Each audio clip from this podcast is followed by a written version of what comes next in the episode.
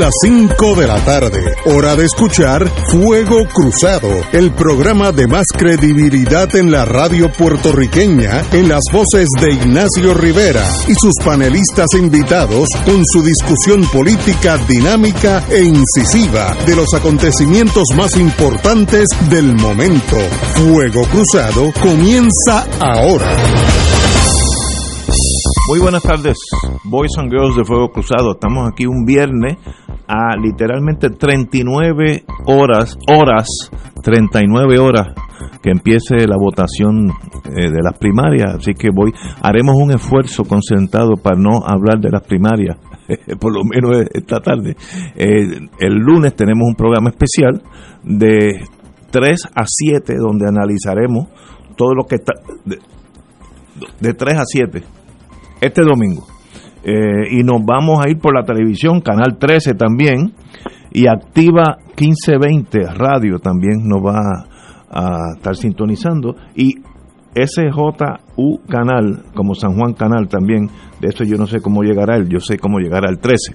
Eh, así que este domingo tendremos, oye, ya tenemos una sorpresa, alguien que hace pizza tipo Brooklyn va a traer unas pizzas aquí, Compliments of the House, uh, de 4 a 5.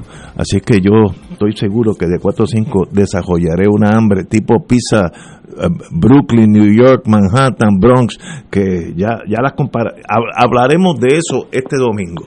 Eh, antes que todo, eh, tenemos el doctor Cabanilla, vamos con él porque él es un hombre bien, bien ocupado y tenemos que saber lo que está pasando. La noticia en el mundo, hay dos noticias que tienen que, tienen que ver con el coronavirus. Rusia dice que casi, el problema es ese casi, tiene la vacuna contra el COVID-19. Israel dice que ya empezó lo que ellos llaman final testing de una vacuna israelita. Así que como según la prensa, hay seis eh, naciones que están trabajando hacia una, una vacuna, así que yo me imagino que una de esas la pegará, espero que sea así. Así que, Cabanilla, ¿usted qué sabe de eso? Clarifíquenos. Bueno, eh, saludos a todos, primero que nada. Eh, realmente yo no sé ni qué pensar de la, famosa vacuna rusa, porque no, he visto nada publicado, nada más que en la prensa, y, y no, no, no hay detalles eh, es una compañía rusa, es el gobierno ruso. Si es una compañía y no ha publicado nada, pues me da, me da mala espina, porque muchas veces lo que quieren es subir el precio del, valor de la, ah, sí, sí, sí, compañía en el stock market. Buen punto, buen pero, punto. Pero por lo menos hay dos vacunas y creo que hay, una tercera que también publicó artículos científicos, pero la AstraZeneca y la Moderna eh, son las dos que han publicado eh, en revistas científicas ya los, resultados que tienen, pero las otras pues eh, no, no sé ni qué, decirte, así que no, no, me presto mucha atención hasta no ver algo escrito blanco y negro en, una revista científica. La AstraZeneca es la de Inglaterra. Sí. Y la Moderna es de, creo que eh, Massachusetts, por ahí. Sí, Cambridge, Massachusetts. Cambridge, exacto. Parece que esas ya, ya están adelante científicamente, como usted dice entonces está la vacuna china también, que la, compañía CanSino. Exacto. Que también están, parece que bastante adelantados. Yo, Por lo menos sabemos que han tratado X número de pacientes, pero la, vacuna rusa, yo no sé ni cuántos pacientes han tratado, ni cuántos han tenido efectos secundarios, nada, nada de eso. No, no, no hay data. Okay. No hay bueno, y, en torno a Puerto Rico, ¿cómo estamos nosotros? A, a 39 horas de, de una votación. Bueno, pues déjame explicarte algo. Primero, eh, el número de casos en los últimos días parecía que estaba estabilizándose, pero hoy me llevé una sorpresa porque eh, subió, subió eh, de, 137 casos confirmados ayer, hoy subió a 399. ¡Wow! básicamente se triplicó y entonces de 140 casos positivos, lo llaman probables, que son con las pruebas serológicas, 140 ayer, hoy subió a 370 y que fue un salto eh, grande. El problema es que cuántos de esos casos son realmente recientes y cuántos son viejos, pues eh, solamente son de una semana, eh, van para atrás una semana, o sea, estos datos no son realmente de ayer, bueno. solamente van una semana atrás. siempre prefiero mirar más lo que está ocurriendo en los hospitales. Y en los hospitales lo que está ocurriendo es un fenómeno algo interesante, eh, porque, por ejemplo, hoy dijeron, reportó el Departamento de Salud que hay 440 camas ocupadas en toda la isla por pacientes de COVID. Entonces, ayer habían 456. El día antes habían 507, el día anterior 509, o sea que ha ido bajando. En los últimos cuatro días eh, ha habido una tendencia a disminuir. Hace cuatro días atrás bajó 24 el número de casos de casos este, hospitalizados con COVID, el, siguiente día bajó 2, eh, ayer bajó 51, hoy bajó 16, o sea que la tendencia es a bajar eh, en vez de subir el número el número de casos eh, hospitalizados. Eh, sin embargo, la ocupación de camas de intensivo pues se ha quedado más o menos igual, 58%, está fluctuando entre 54 y 58%, y en ventiladores pues hay más pacientes que antes en ventiladores, hay 58 pacientes que reportaron hoy que estaban en ventiladores, versus 53 ayer y 54 el día antes, 56 el día anterior, o sea que está por ahí por los, por los 50, mientras que hace dos semanas atrás estaba en los 30, o sea que no hay duda eh, que hay que ha, habido un aumento en, la ocupación de, ventiladores, eh, sin embargo hay menos pacientes cada día en el, en el hospital, es algo interesante, ¿no? Parece que los pacientes que están hospitalizando parece que son pacientes que realmente están bastante enfermos me imagino que el número de pacientes total está bajando, probablemente están admitiendo menos pacientes eh, que no, porque no están suficientes enfermos para, para estar en el hospital, es lo que yo supongo, y están poniendo que están bastante enfermos. Wow. Y esa es la interpretación mía de lo que está pasando. La ocupación de cuarto de presión negativa, pues se ha quedado estable eh, en, la, en la última semana, semana y media, estado por ahí por 63. Así que eso interesante también porque parece que lo que está aumentando son el, número de pacientes eh, que están realmente bien enfermos, que están yendo a intensivos y a ventiladores, lo cual, ahora hablando de la presión, de la cámara de presión negativa, en la semana pasada, digo, el, viernes, creo que el lunes, este lunes, alguien me preguntó que para dónde va el aire que sale de esa, de esa cuarto de presión negativa. Pues lo que hacen es que lo filtran con uno, uno que llaman HEPA filters, que son de alta eficiencia que son capaces de filtrar partículas bien pequeñas, o sea, que el aire que sale para afuera pues es un aire eh, que no está contaminado con el virus. Sí, eh, no, eh, una señora me, preguntó eso mismo, me dijo que si era como una chimenea que echa el virus como una chimenea, y no es así, hay un filtro que, que para eso, ¿no? Sí, un HEPA filter. Tengo, antes de pasarle su señoría a las compañeros, como esto pues me eleva, me eleva la, la presión arterial, quiero citar al, al, presidente de los Estados Unidos. Cito, Soto, solo quiero salvar vidas, es decir, voy con prisa y estoy presionando a todo el mundo. Cito, si hubiera otro presidente que no fuera yo, estaríamos hablando de una vacuna durante dos años.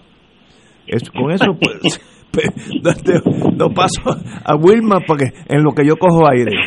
Wilma. yo también estoy cogiendo aire. Pues, eh, Cabanilla, eh, yo lo que quería es que me aclarara, porque es que he leído eh, literatura que dice que el COVID se transmite aéreamente, otros que dicen que no, otros que dicen que se mantiene en el aire eh, hasta yo no sé cuántas horas. ¿Cuál es la situación? ¿Se transmite o no se transmite aéreamente y se puede quedar en el medio ambiente flotando durante tiempo? Yo, publiqué una columna, creo que fue hace dos semanas, acerca de ese tema específico y la verdad está en los dos campos. O sea, se puede transmitir eh, porque llamamos aerosol, que es por el aire, que no te tiene que hablar alguien de cerca y que, te caigan gotas, estas microgotas de saliva para, para, para contagiarte.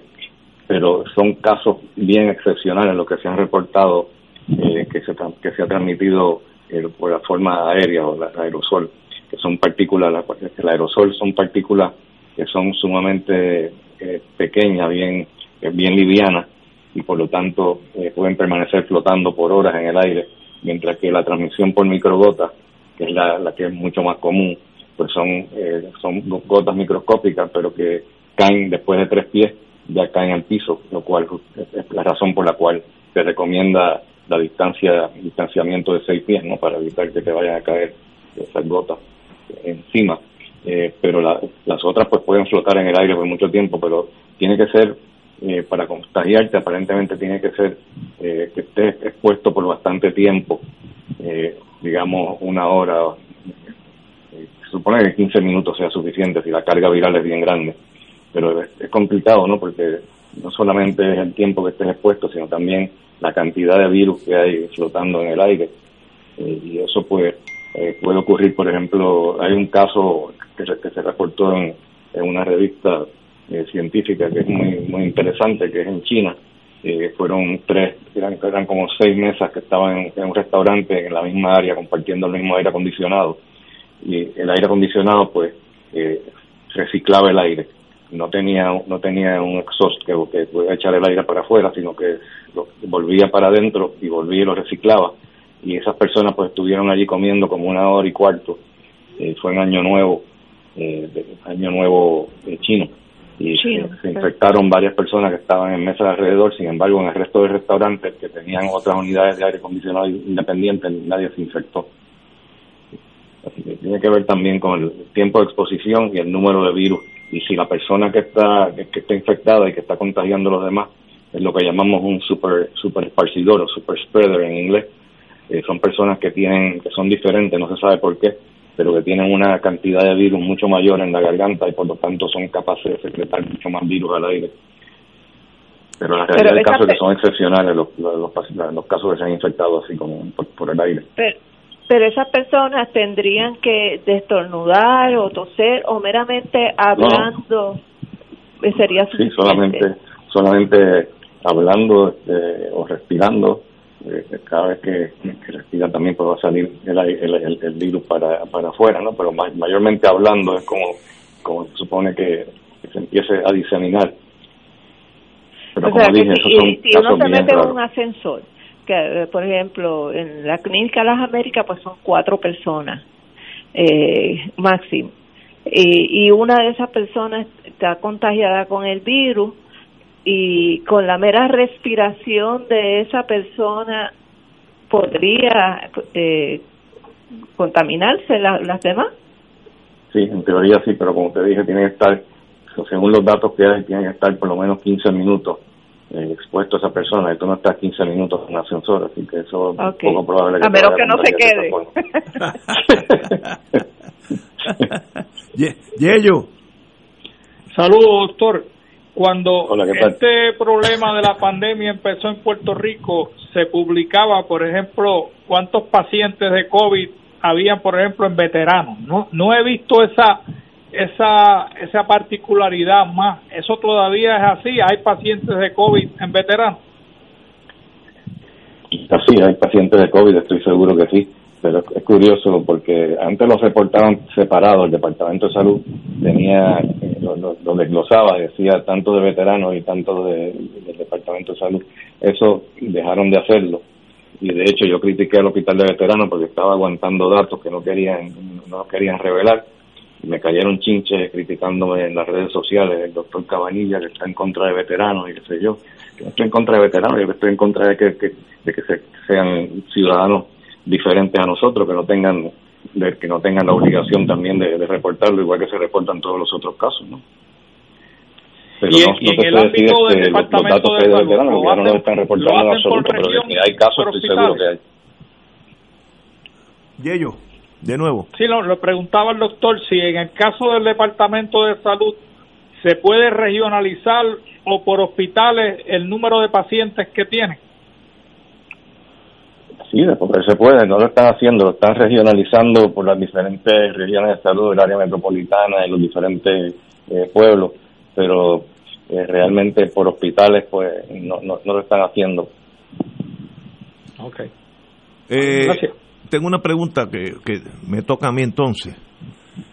Desde el punto de vista médico, el domingo, si uno va a la escuela San Agustín, donde yo voto, pues va a haber no sé si mucha o, mediana o ninguno, pero va a haber gente allí. ¿Cuáles son las medidas mínimas? No estoy hablando de un mundo perfecto que se, se deben tomar allí. Bueno, es que cuando vas a cualquier sitio, mantener seis pies de distancia y que todo el mundo tenga mascarilla, que estoy seguro que, eso lo van, lo van a hacer. Sí, sí, estoy seguro de Después que no te acerques a nadie y que no toques a nadie, y mantengas seis pies, que todo el mundo tenga mascarilla, yo creo que no debe haber mucho riesgo. Pero y la pregunta del dedo entintado, que todo el mundo va a meter el dedo en, el entintado, ¿qué va a pasar con ah. eso? Bueno, inmediatamente que puedas, llévate hand sanitizer, inmediatamente que ah, puedas, te lavas las manos enseguida, con eso ya, ya matas el virus. Eso se, supone que tengan hand sanitizer en los colegios de votación. En adición a eso, después que te intintas el dedo y te identificas, te van a entregar un par de guantes para que entonces puedas firmar y coger las papeletas y votar. Y después que termines de votar, te quitan los guantes. Yo no sé cuál es la idea del guante, porque realmente. Yo tampoco, pero eso es lo que he escuchado eh, a, los, a los comisionados electorales esta, decir por, por radio. Pues para que no contaminen la papeleta si tiene el virus. Es posible. Pero requerirá miles de, guantes. Eso lo tendrá. Muchos guantes. Sí, no, yo voy a llevar los míos por si acaso. Bueno, doctor Cabanilla, muchas gracias y nos vemos el lunes. Me da un round up. ¿Qué pasó en el weekend? Cómo no, mucho gusto. Muy buenas tardes, señora. Gracias, doctor. Tenemos que ir una, tenemos que ir una pausa, entonces aterrizamos aquí en Isla Verde.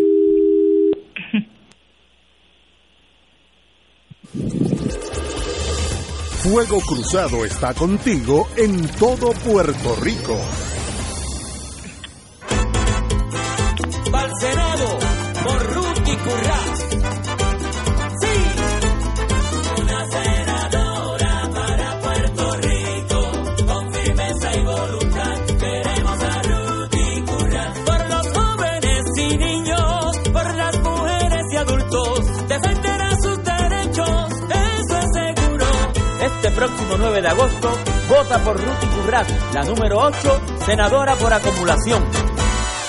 Farmacia San Rafael, la primera farmacia de comunidad especializada desde el 1952, atendida por su segunda y tercera generación. Servicios de lunes a viernes de 8 de la mañana a 6 de la tarde, los sábados hasta las 3 de la tarde, aceptando los planes de Vital y la mayoría de los planes. Envíanos tu receta a farmacia@fsanrafael.com. Fax 722 14165 o llámanos al 724-3333.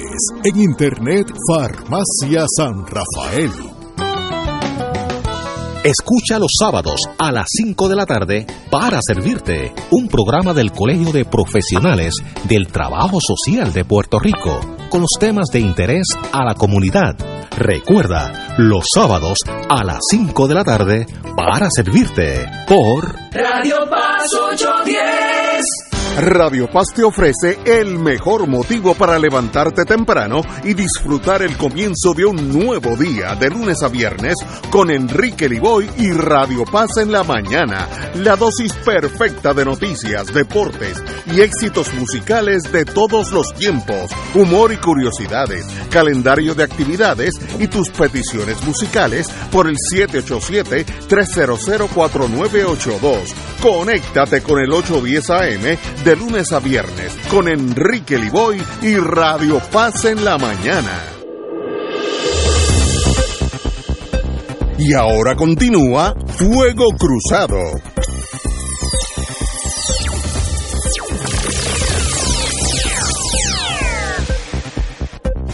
Regresamos amigos y amigas de Fuego Cruzado. La señora gobernadora acaba de firmar una ley de rango laboral los detalles lo tiene nuestra compañera Wilma Revero. Sí, este, la gobernadora firmó la ley que tipifica el acoso laboral eh, como una acción que puede conllevarle responsabilidad civil al patrono.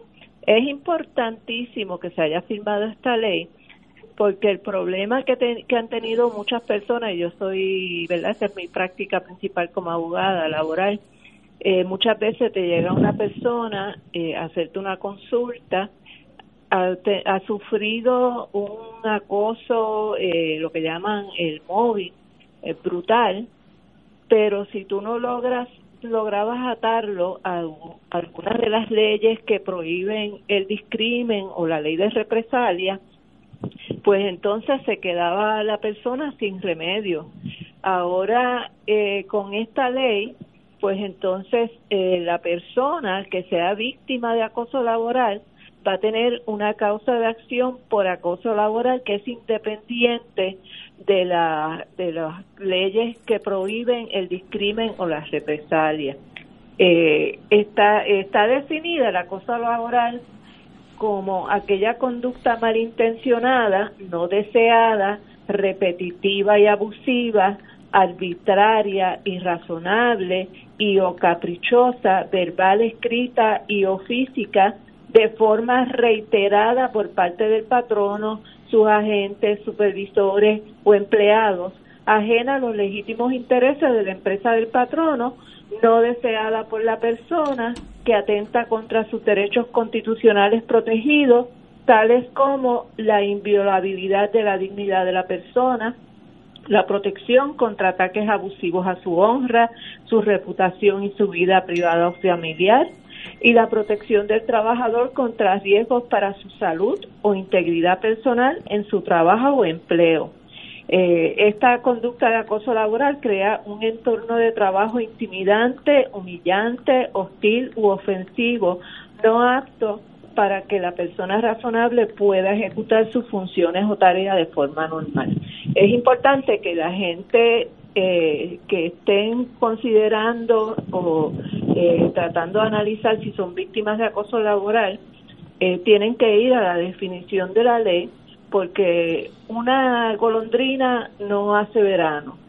con eso quiero decir que un solo acto aislado, una mala palabra que, le diga un patrono o un compañero de trabajo, porque responde, el patrono responde por tanto por sus propios actos como por los de los demás eh, que están en como empleados en la empresa pues eh, eso de por sí no va a configurar una causa de acción y esto es bien importante porque eh, aquí en la legislación laboral se está trayendo incorporando todos los los criterios que se exigen bajo las leyes federales. El, título 7, que es la ley eh, que prohíbe los discrímenes, ¿verdad? Como por raza, género, este eh, orientación sexual, edad, La edad tiene su propia ley, la DEA.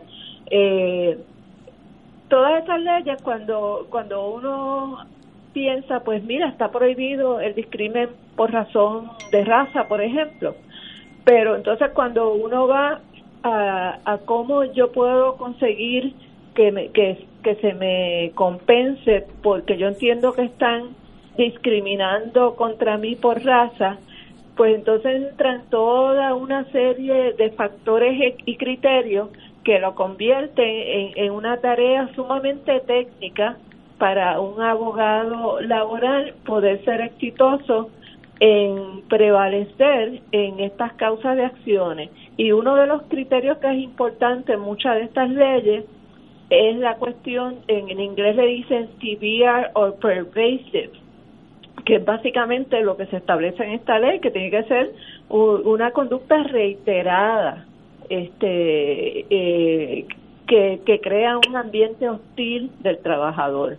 Así que, que no es cualquier acto, tiene que ser algo eh, que se pueda demostrar que ha sido reiterado, constante, repetitivo y, y que caiga bajo las definiciones de, de, humillante, de que violenta la dignidad del ser humano, eh, etcétera.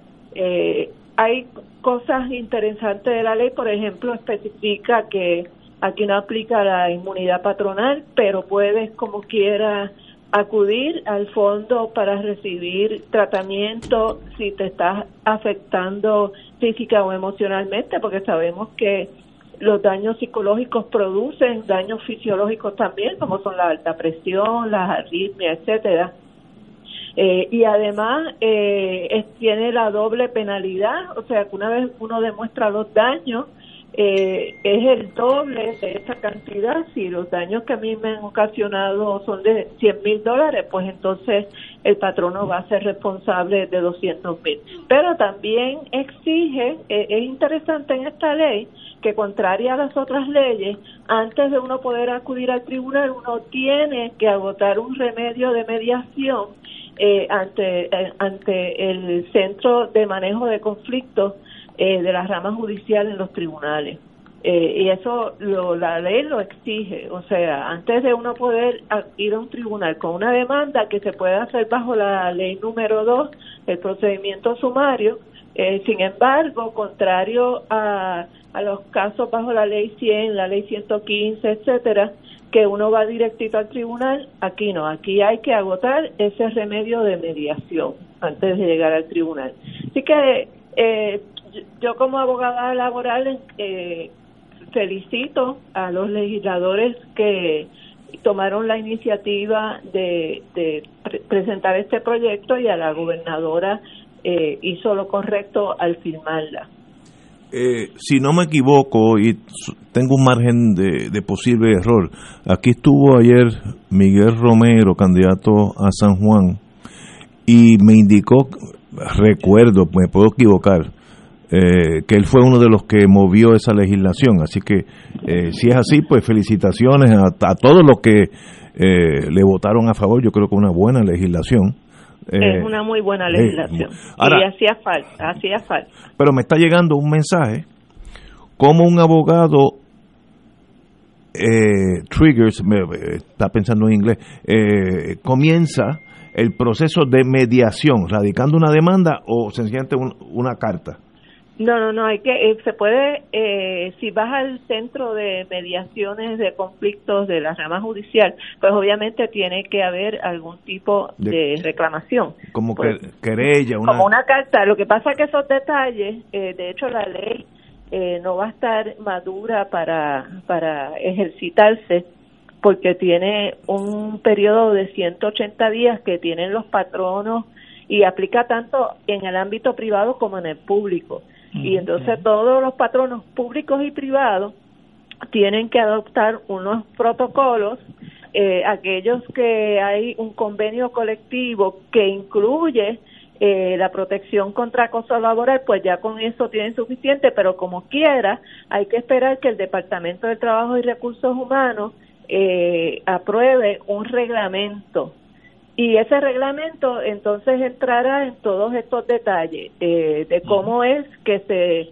que se comienza el proceso. Primero uno tiene que siempre agotar el remedio con el patrono mismo.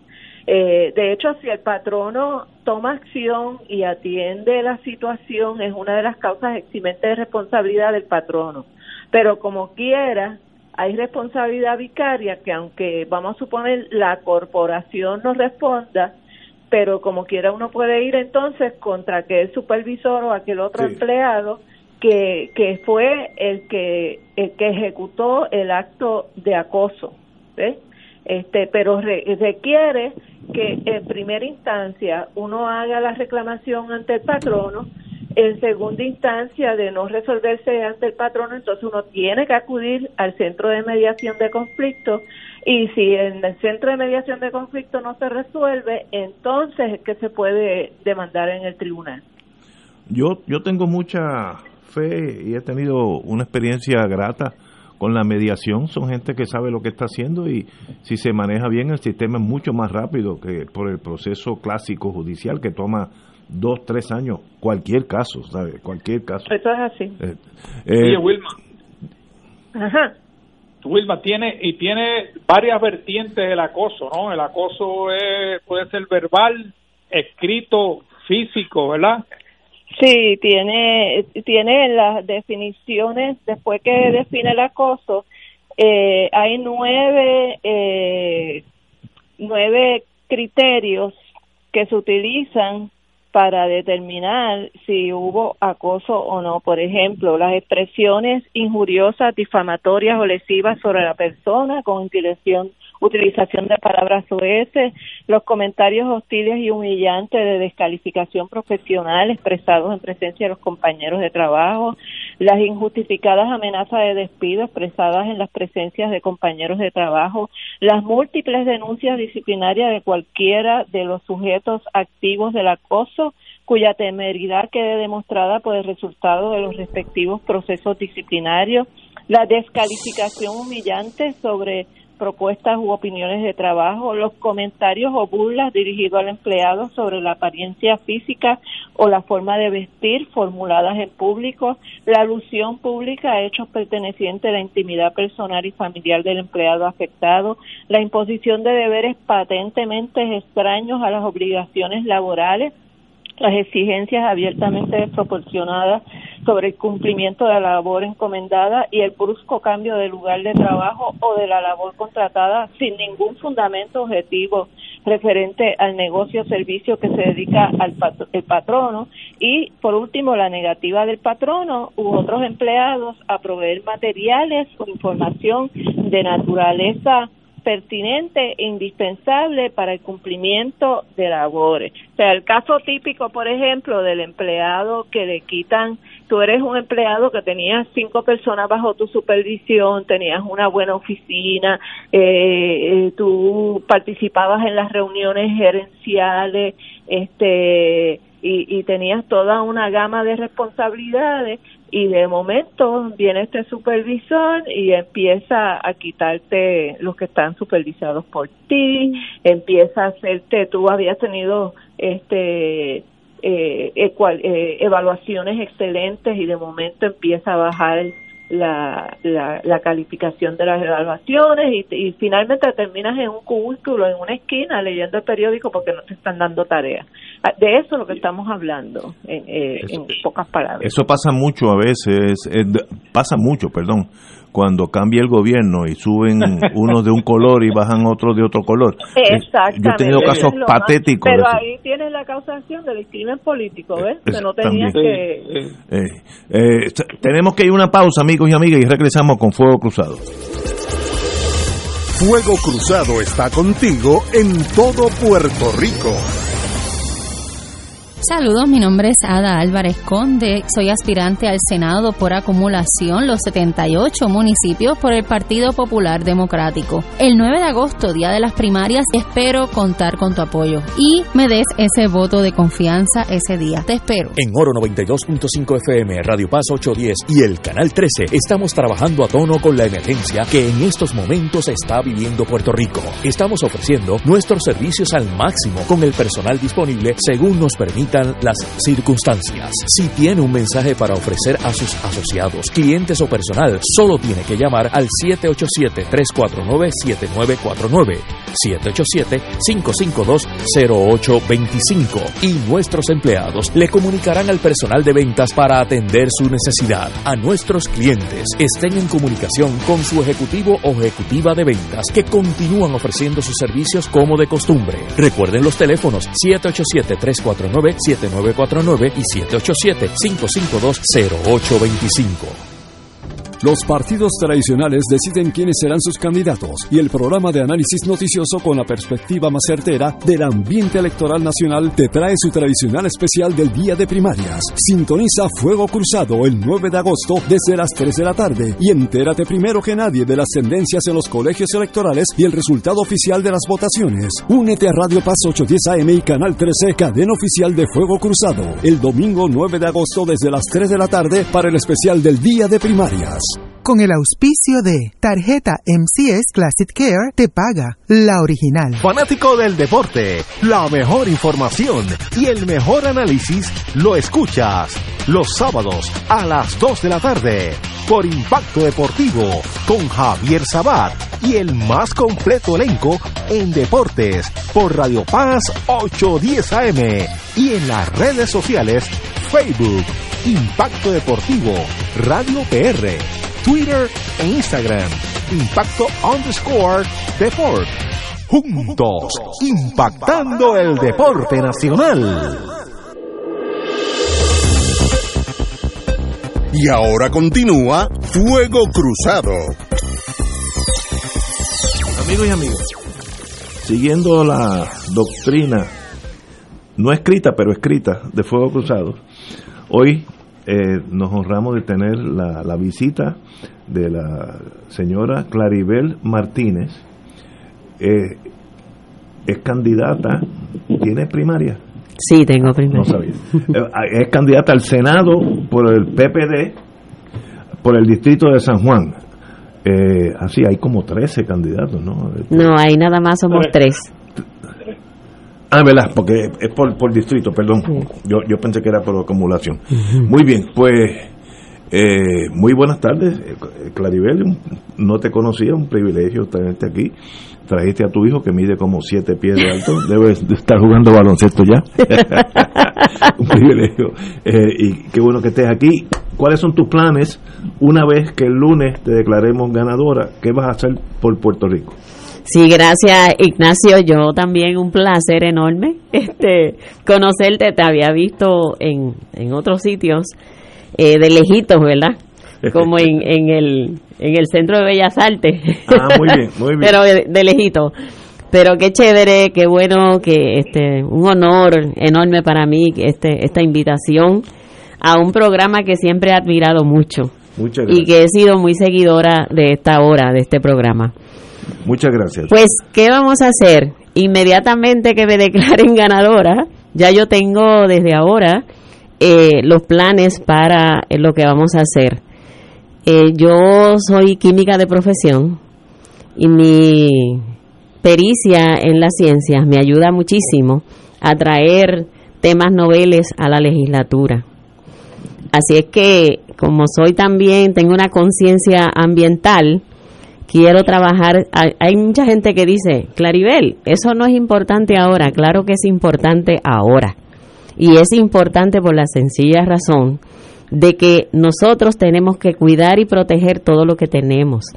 Se nos ha estado vapuleando a los recursos naturales nuestros y nosotros tenemos que protegerlo más allá de cualquier ley que hasta ahora nosotros tenemos en Puerto Rico. Todavía no es suficiente. Así es que tenemos que trabajar con eso y yo quiero ampliar lo que es la zona de protección de nuestros recursos naturales. También eso asociado, yo siempre digo, Ignacio, que cuando nosotros hablamos de ambiente y hablamos de recursos naturales, nosotros estamos hablando de salud.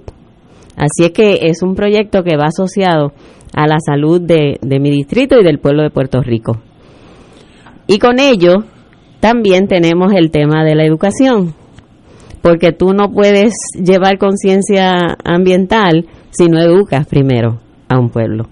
Así que es el, en el sentido eh, que estamos trabajando es precisamente unir esas tres piezas, la parte científica, la parte de la salud con la parte de la educación. Y tiene una cuarta eh, sección que es precisamente el desarrollo económico. Y la gente dirá, hoy, ¿cómo ella va a bregar con desarrollo económico y protección de los recursos naturales? porque en los sitios donde he ido por el mundo, me he dado cuenta que otra gente le saca provecho a sus recursos naturales para que sean áreas de eh, donde se pueden explotar a nivel turístico y eso nos da entonces la parte del desarrollo económico. Y eso así como que una mirada rápida a lo que son los proyectos que yo quiero manejar. Yello Ortiz. Saludos, Claribel. Oh. Ortiz Daliot, Yello. Hola, hola. Claribel ha sido una residente de San Juan de hace muchos años eh, y colaboradora del Partido Popular, incluyendo de las campañas de este servidor y de Margarita Ostolaza y de otros buenos populares que han aspirado eh, a representar al distrito senatorial de San Juan y me alegro mucho que estés en la papeleta. Gracias. Eh, sé que hay tres y hay que recordarle a la, al, al, al, electorado que de tres se pueden escoger dos. eh, y obviamente Claribel es la única fémina en, esa papeleta, así que me alegro mucho y, y como está a tono con lo de los recursos naturales, recuerda que uno de los proyectos que nosotros aprobamos en el 2003 es el corredor ecológico de San Juan que ha estado siempre amenazado, inclusive por el que se promueve como alcalde de San Juan por el Partido Nuevo Progresista, el señor Romero. Sí. Así que te agradezco que si llegas a la legislatura, que yo confío que llegue, que estés velando por ese activo recurso natural que tenemos en San Juan, que es de los pocos municipios que le queda una, una huella verde muy, muy limitada. Sí, gracias, Yello. De verdad, es un, un placer enorme poderte escuchar y que estés a tono con lo que estamos hablando sobre el proyecto de, de proteger nuestros recursos. Para mí, tú sabes que yo llevo eso en el corazón, así es que eh, estaremos ahí trabajando con eso y, y, también utilizando tu, tu conocimiento sobre el tema para, para unir todos los esfuerzos que, que podamos, incluso la universidad y otras áreas, los colegios profesionales que ya son aliados nuestros. Así que vamos a estar haciendo ese proyecto bien lindo para Puerto Rico. Doña Wilma. Mucha suerte, Maribel. Gracias, pues gracias, eh, Claribel. Hola me, parece que tienes la visión correcta, sobre todo en torno al desarrollo económico. Lo que está tratando eh, la mayor parte de los países del mundo, precisamente, es ver cómo se logra ese balance entre la preservación de nuestros recursos naturales, poder utilizarlos para crear oportunidades de desarrollo económico sin perjudicar este medio ambiente que en, el caso de Puerto Rico que tenemos un espacio limitado es más importante aún que en muchos otros lugares del mundo. Nosotros tenemos una riqueza natural en las costas y las montañas que no tenemos nada que envidiarle al resto del planeta y deberíamos cuidarlo como uno de los tesoros más preciados que tenemos. y ha habido tantos, tantos atentados cada vez que vienen con megaproyectos como el Supertubo o aquel plan 2020 de, de hacer un hueco enorme en la montaña para extraer cobre, etcétera. Siempre la mentalidad es de primar el interés económico empresarial que no es el interés económico de desarrollo, es sacar ganancia y riqueza, no importa a qué costo, ni, ni no importa lo que se destruya en el proceso. Por eso yo creo, y yo creo que a nivel del mundo, esa conciencia de que tiene que ver con el cambio climático, y con la preservación de los espacios verdes eh, ha sido tan importante en muchos países. Y nosotros como estamos fuera de esas conversaciones, pues como no tenemos soberanía, no podemos participar de esas conversaciones a nivel internacional, pues tenemos que entonces enfatizar en que somos nosotros los guardianes de nuestra naturaleza y de nuestros recursos. Y tenemos que asegurarnos que los líderes que se cojan en este país tengan la claridad mental sobre la importancia de esa protección. Así es, ese balance hay que lograrlo a como de lugar. Yo pienso que hay que tener mucha voluntad, estar enfocado, como bien usted dice, en lo que son nuestros, es, es lo de nosotros que tenemos que proteger y, y no importa cuántas limitaciones políticas podamos tener eh, a nivel de lo que es el estatus de Puerto Rico, nosotros podemos hacer muchas cosas, pero hay que tener esa voluntad y hay que estar bien enfocado. No podemos dejar permitir que nos sigan atropellando lo, lo que tenemos. Así es que yo estoy bien confiada en que una vez llegando allí vamos a estar trabajando directamente con eso desde el día uno. Yo no voy a inventar allí porque ya tengo el conocimiento a nivel legislativo, porque he estado eh, como legisladora municipal, tanto en minoría como en mayoría, así es que ya el lenguaje legislativo me lo conozco, así que vamos directamente a trabajar con esas piezas legislativas para beneficio de todos. Eh, vamos a una pausa, pero regresamos con la distinguida amiga Claribel Martínez. Vamos a una pausa. Fuego Cruzado está contigo en todo Puerto Rico.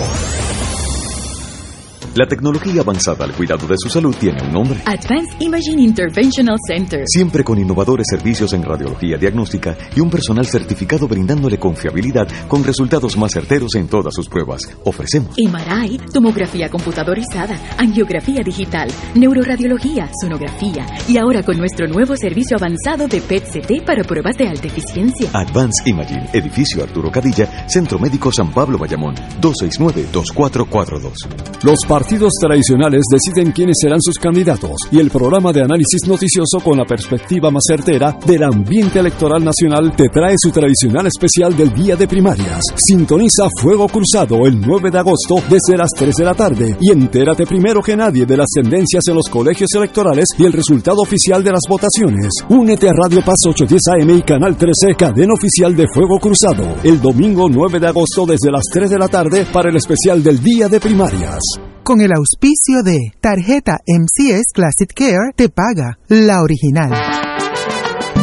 Afiliado de MCS Classic Care, estamos contigo en todo momento. Habla con un doctor sin salir de tu casa a través de Medilínea MD. Tienes acceso a las 24 horas del día, los 7 días de la semana, llamando al 1877-522-3632. Anótalo, 1877-522-3632. Una gran manera de cuidarte es con MCS Classic Care. Endoso pagado MCS Classic Care es un producto suscrito por MCS Advantage Inc. En Oro 92.5 FM, Radio Paz 810 y el Canal 13 estamos trabajando a tono con la emergencia que en estos momentos está viviendo Puerto Rico. Estamos ofreciendo nuestros servicios al máximo con el personal disponible según nos permitan las circunstancias. Si tiene un mensaje para ofrecer a sus asociados, clientes o personal, solo tiene que llamar al 787-349-7949, 787-552-0825 y nuestros empleados le comunican al personal de ventas para atender su necesidad. A nuestros clientes estén en comunicación con su ejecutivo o ejecutiva de ventas que continúan ofreciendo sus servicios como de costumbre. Recuerden los teléfonos 787-349-7949 y 787-552-0825. Y ahora continúa Fuego Cruzado.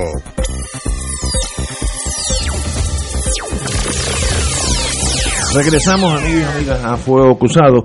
Eh, en la conversación con la distinguida compañera Claribel Martínez, eh, distrito de San Juan, por, por. No, Senado de Puerto Rico por el Partido Popular, distrito de San Juan. así. que hay, en los tres que aparecen allí, vote por uno de dos de esos tres. Eh, no vote por los tres porque anula el voto. Puede votar por uno, eh, pero eh, eso a discreción de los que vayan allí este domingo. La número tres. Usted es la número tres. Sí. Eh, me, me, enteré en la conversación, corta conversación que hemos tenido, que usted es, química de profesión. Eso es correcto. Y que tiene unos años en ese mundo técnico, ¿no? Sí, bastante. Tuve mucho tiempo trabajando en la industria farmacéutica, industria que quisiéramos que, que tenga el esplendor que tuvo en su momento en Puerto Rico este entre las compañías que mencionó mencionó una que me llega al corazón porque es donde trabaja mi hija la AstraZeneca una compañía inglesa. Sí. Y tenía manufactura en Puerto Rico. Sí tiene todavía al día de hoy ah no no, sabía eso. Sí yo este trabajé dirigiendo los sistemas de calidad de la planta farmacéutica. Wow interesante. Pues mire eso es una de las cosas que me gustaría que usted llegara al senado. Le voy a decir por qué en el Senado yo me doy cuenta a veces que hay mucha, el grupo que está allí de ambos partidos, de los tres partidos, es muy homogéneo. Lo dominan los abogados, los abogados por su entrenamiento, yo siendo uno de ellos, no son hombres o mujeres de cambio, porque nos entrenan para manejar el sistema vigente, no, no para hacer revoluciones. Y yo creo que Puerto Rico necesita una diversidad, mientras más grande mejor. Que haya químicos como en su casa, el caso contables, artistas, anárquicos, toda la gama. Para salirnos. Sí, uno, uno que otro anárquico, puede contribuir varias cosas, pero es, es a veces deprimente ver cómo casi todo el mundo piensa muy paralelamente, aunque sean de diferentes tribus, el pensamiento es cómo manejar el establishment. Y yo me gustaría que fuera un Senado revolucionario, eh, así que le, le doy mis mejores deseos. Gracias.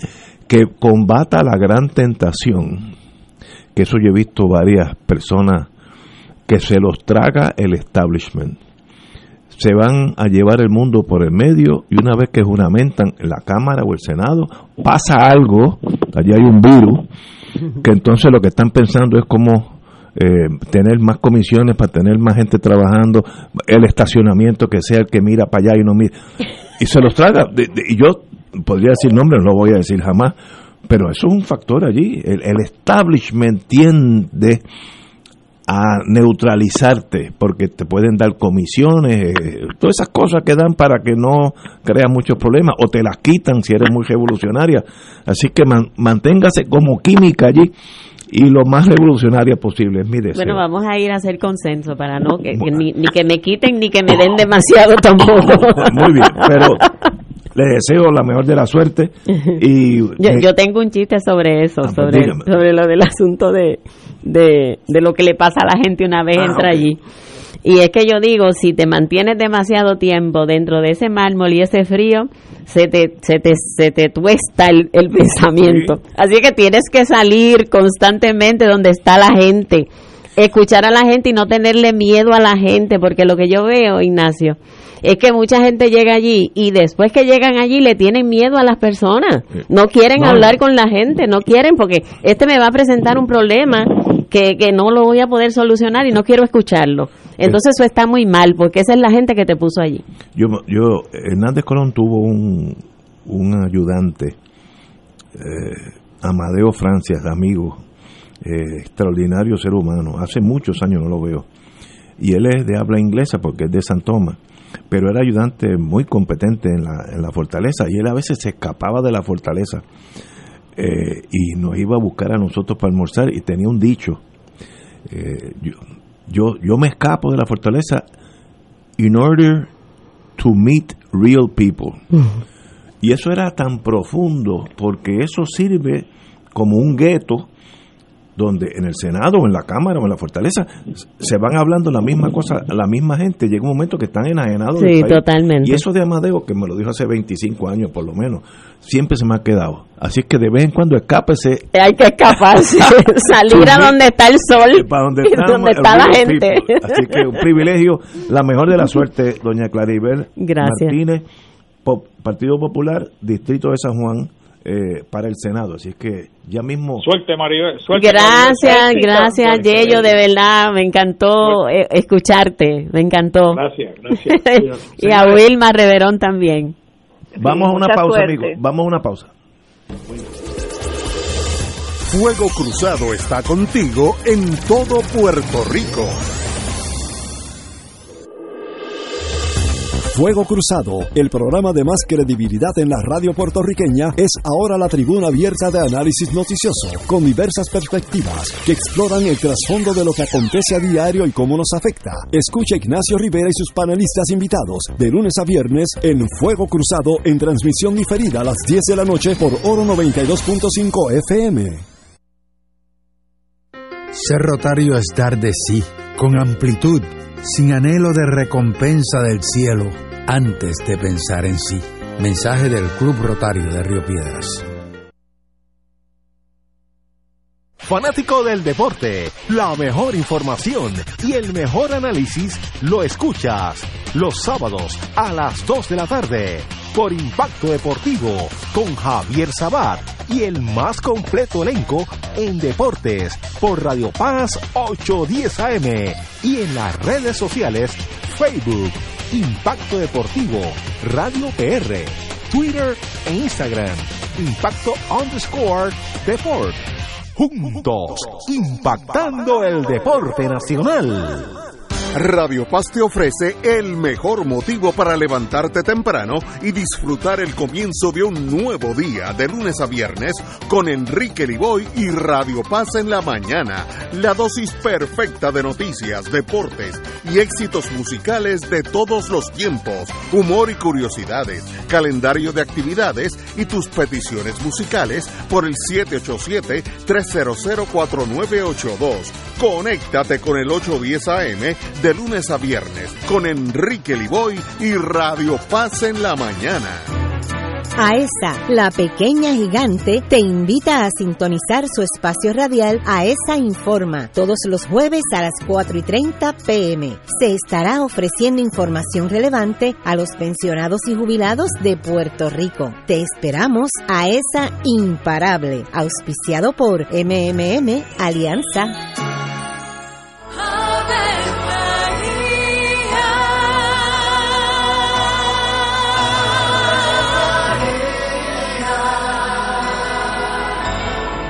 El ángel del Señor anunció a María. Y ella concibió por obra del Espíritu Santo. Dios te salve María, llena eres de gracia, el Señor es contigo. Bendita tú eres entre todas las mujeres, y bendito es el fruto de tu vientre Jesús. Santa María, Madre de Dios, ruega por nosotros pecadores, ahora y en la hora de nuestra muerte. Amén. He aquí la esclava del Señor. Hágase en mí según tu palabra. Dios te salve María, llena eres de gracia, el Señor es contigo. Bendita tú eres entre todas las mujeres y bendito es el fruto de tu vientre Jesús. Santa María, Madre de Dios, ruega por nosotros pecadores, ahora y en la hora de nuestra muerte. Amén. Y el Verbo se hizo carne. Y habitó entre nosotros. Dios te salve María, llena eres de gracia, el Señor es contigo. Bendita tú eres entre todas las mujeres y bendito es el fruto de tu vientre Jesús. Santa María, Madre de Dios, ruega por nosotros pecadores, ahora y en la hora de nuestra muerte. Amén. Ruega por nosotros, Santa Madre de Dios. Para que seamos dignos de alcanzar las promesas de nuestro Señor Jesucristo. Oremos.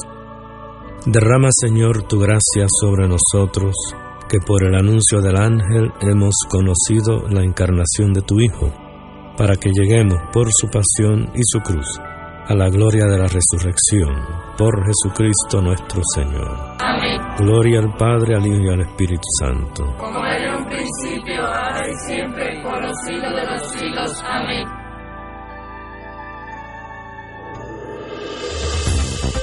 Aquí la llama se enciende cada tarde a las 5 porque escuchas Radio Paz 810 AM, WKBM San Juan y retransmite en diferido WOROFM Corozal San Juan, la Casa de Fuego Cruzado, el programa de más credibilidad en la radio puertorriqueña.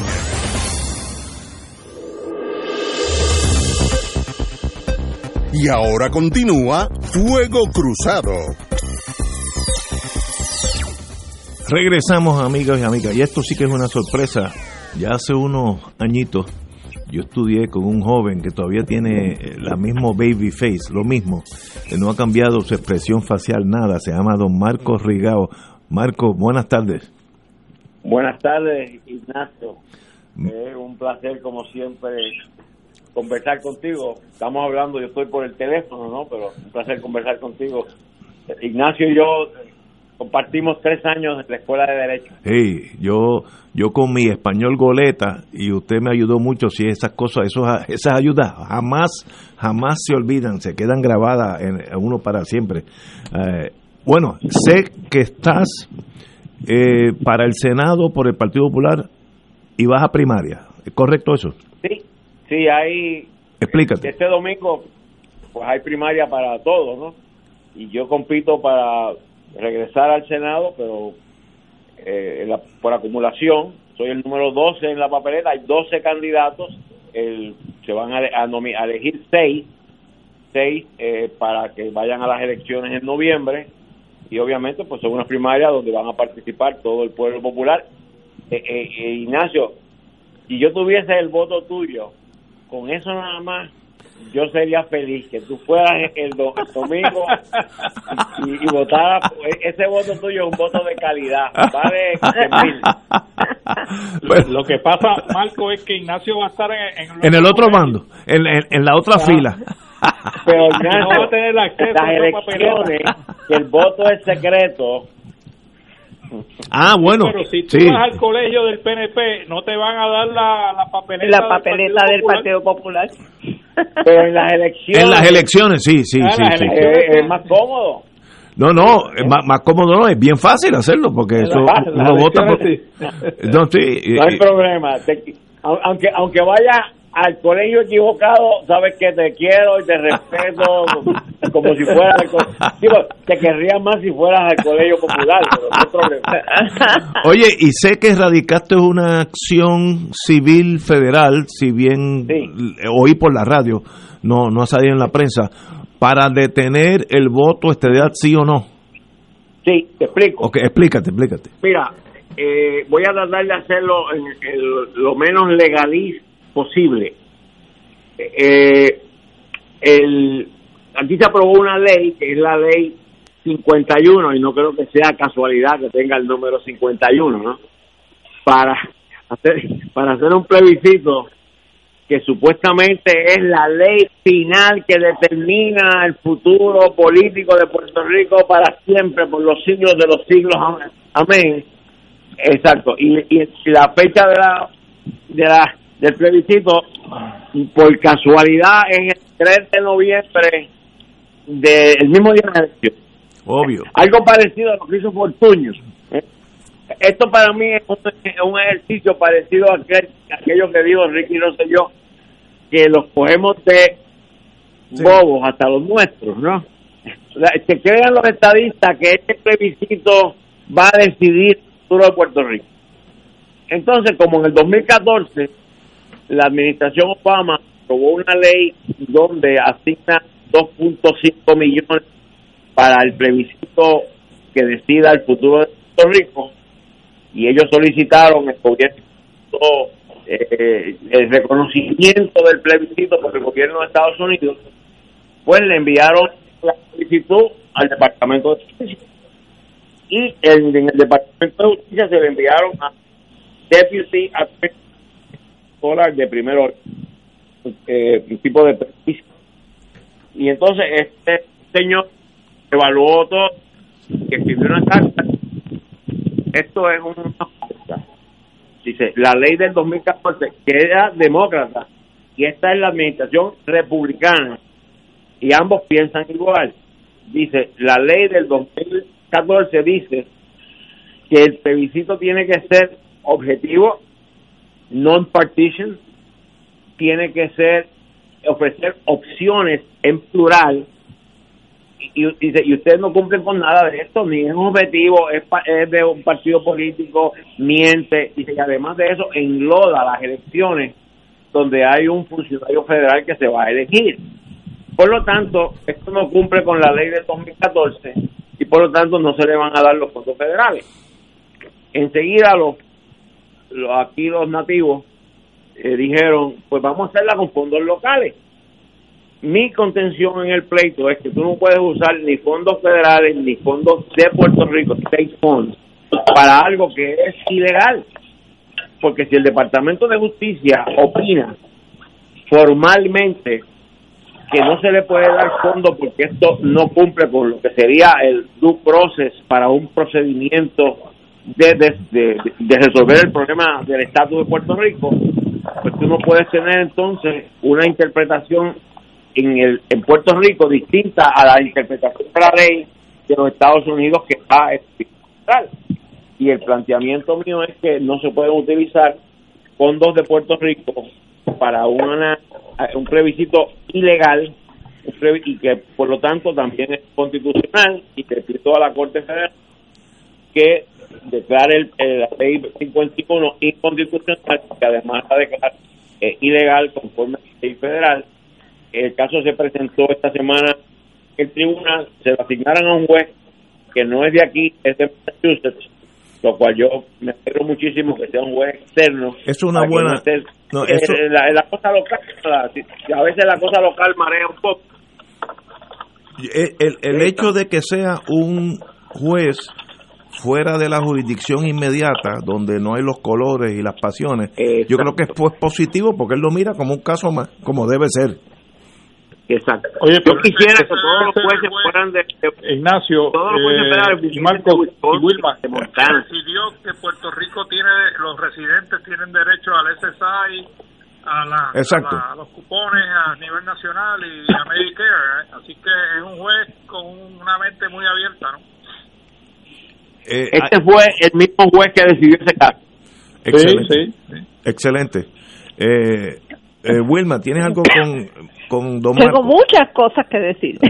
Muy bien, adelante. Antes que nada, saludos, Marco. Estoy Eh, oyendo. ¿Con, con quién estoy ah. hablando? Con Wilma Reverón. Ah, mi querida amiga Wilda de muchísimos años. Digo, años míos, ella, ella era joven. Yo empecé, yo empecé mi práctica de derecho en el bufete de Rigau, Nin y Figueroa. Wow. Y Así recuerdo que- el primer día les dije, prepárate este habeas corpus.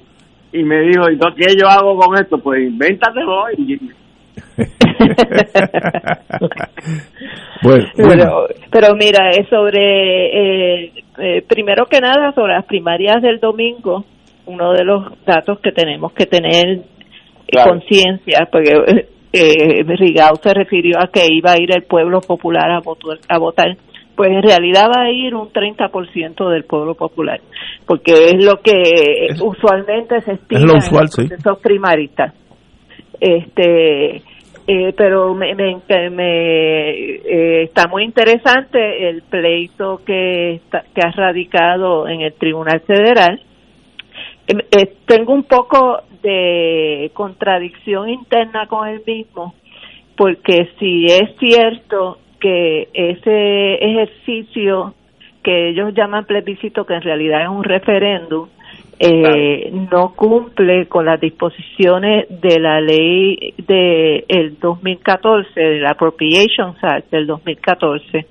Eh, por otro lado, eh, esa eh, el hecho de que Estados Unidos sea el que decida cómo es que tiene que ser la consulta y que pueda imponer que tengamos, como pasó en el referéndum, el plebiscito del 2017, que se tenga que incluir el estatus territorial actual, pues eh, es, es una contradicción cuando tú estás intentando hacer un proceso de descolonización y entonces le estás diciendo a las personas que pueden escoger la colonia como opción.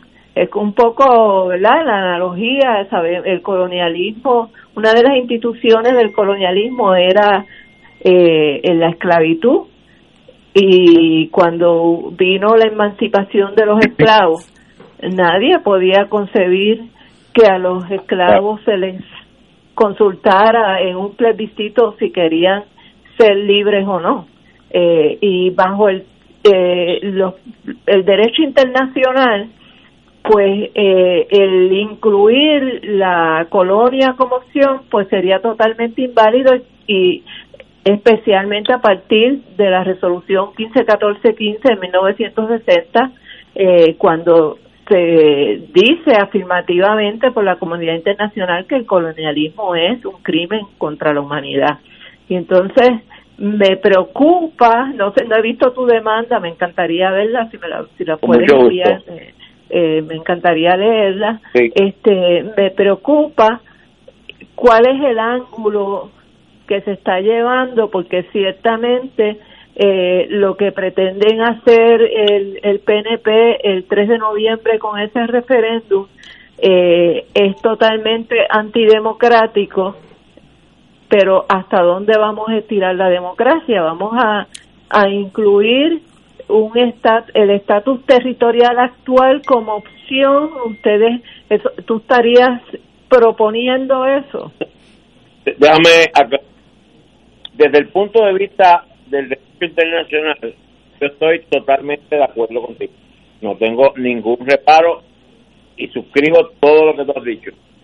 Lo único que plantea este pleito, o sea, el asunto específico que plantea la demanda nuestra, es que la ley 14 establece, de acuerdo a el derecho de los Estados Unidos, que cualquier consulta tiene que incluir unos criterios.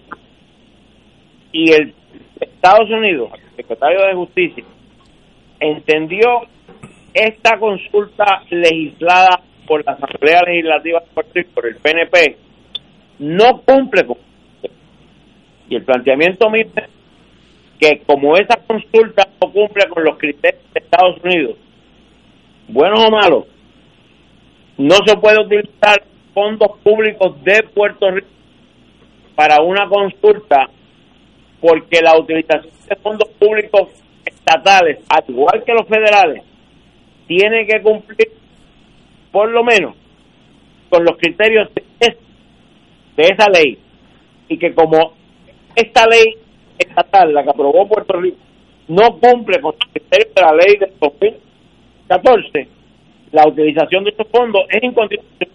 O sea, yo no estoy diciendo cómo debe ser la consulta.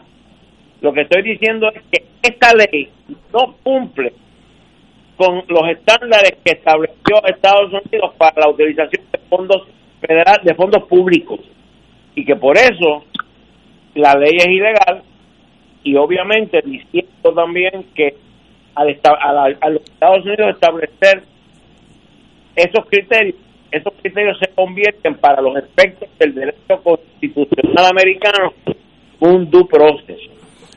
La analogía en un due process criminal incorpora una serie de, número uno, el derecho a juicio por jurado en los casos felony, el que sea unánime, el derecho a tener asistencia a abogados, o sea, la, suma de criterios es due Pues en lo, lo que establece el lo que dice el Departamento de Justicia de los Estados Unidos es que las consultas sobre estatus deben de tener criterios que añado yo ahora que no está en la demanda, yo entiendo, al igual que, ¿verdad? que Wilma, que hay que añadirle otros criterios que no están en la ley federal, que son los criterios de descolonización de, de, derecho internacional.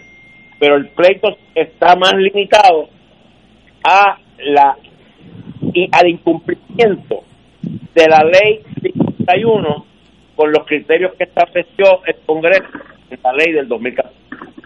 O sea, que está enfocado en la cuestión del desembolso de los fondos.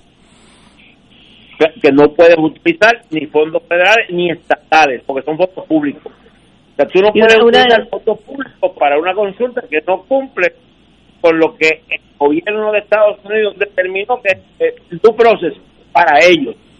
Que para ti, para tu proceso sea más amplio, esa es otra cosa, es otro, es otro asunto distinto y no está planteado en el proceso.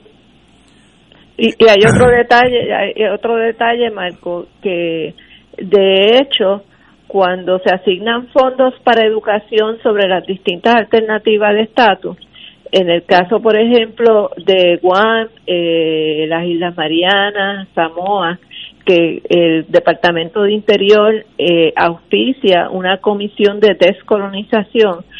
En esas comisiones tienen que estar representadas las distintas alternativas de estatus y tienen que estar eh, eh, recibir fondos en partes iguales que es un poco, yo pienso que, que el PNP un poco le ha huido a esto de conseguir el aval del Congreso, porque una vez digan damos 2.5 millones y tanto se va a utilizar en educación, pues entonces esos fondos tienen que ah, eh, dividirse, repartirse entre las distintas opciones de estatus y el PNP le huye a eso como el diablo a la cruz.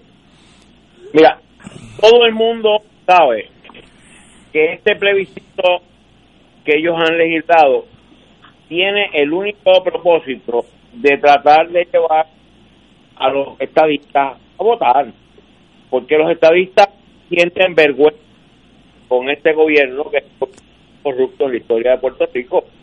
O sea, y, este no quiere, la idea es llevar a la estadidad y entonces una vez están aquí, bueno, ya que está pues coge, vota por los candidatos estadistas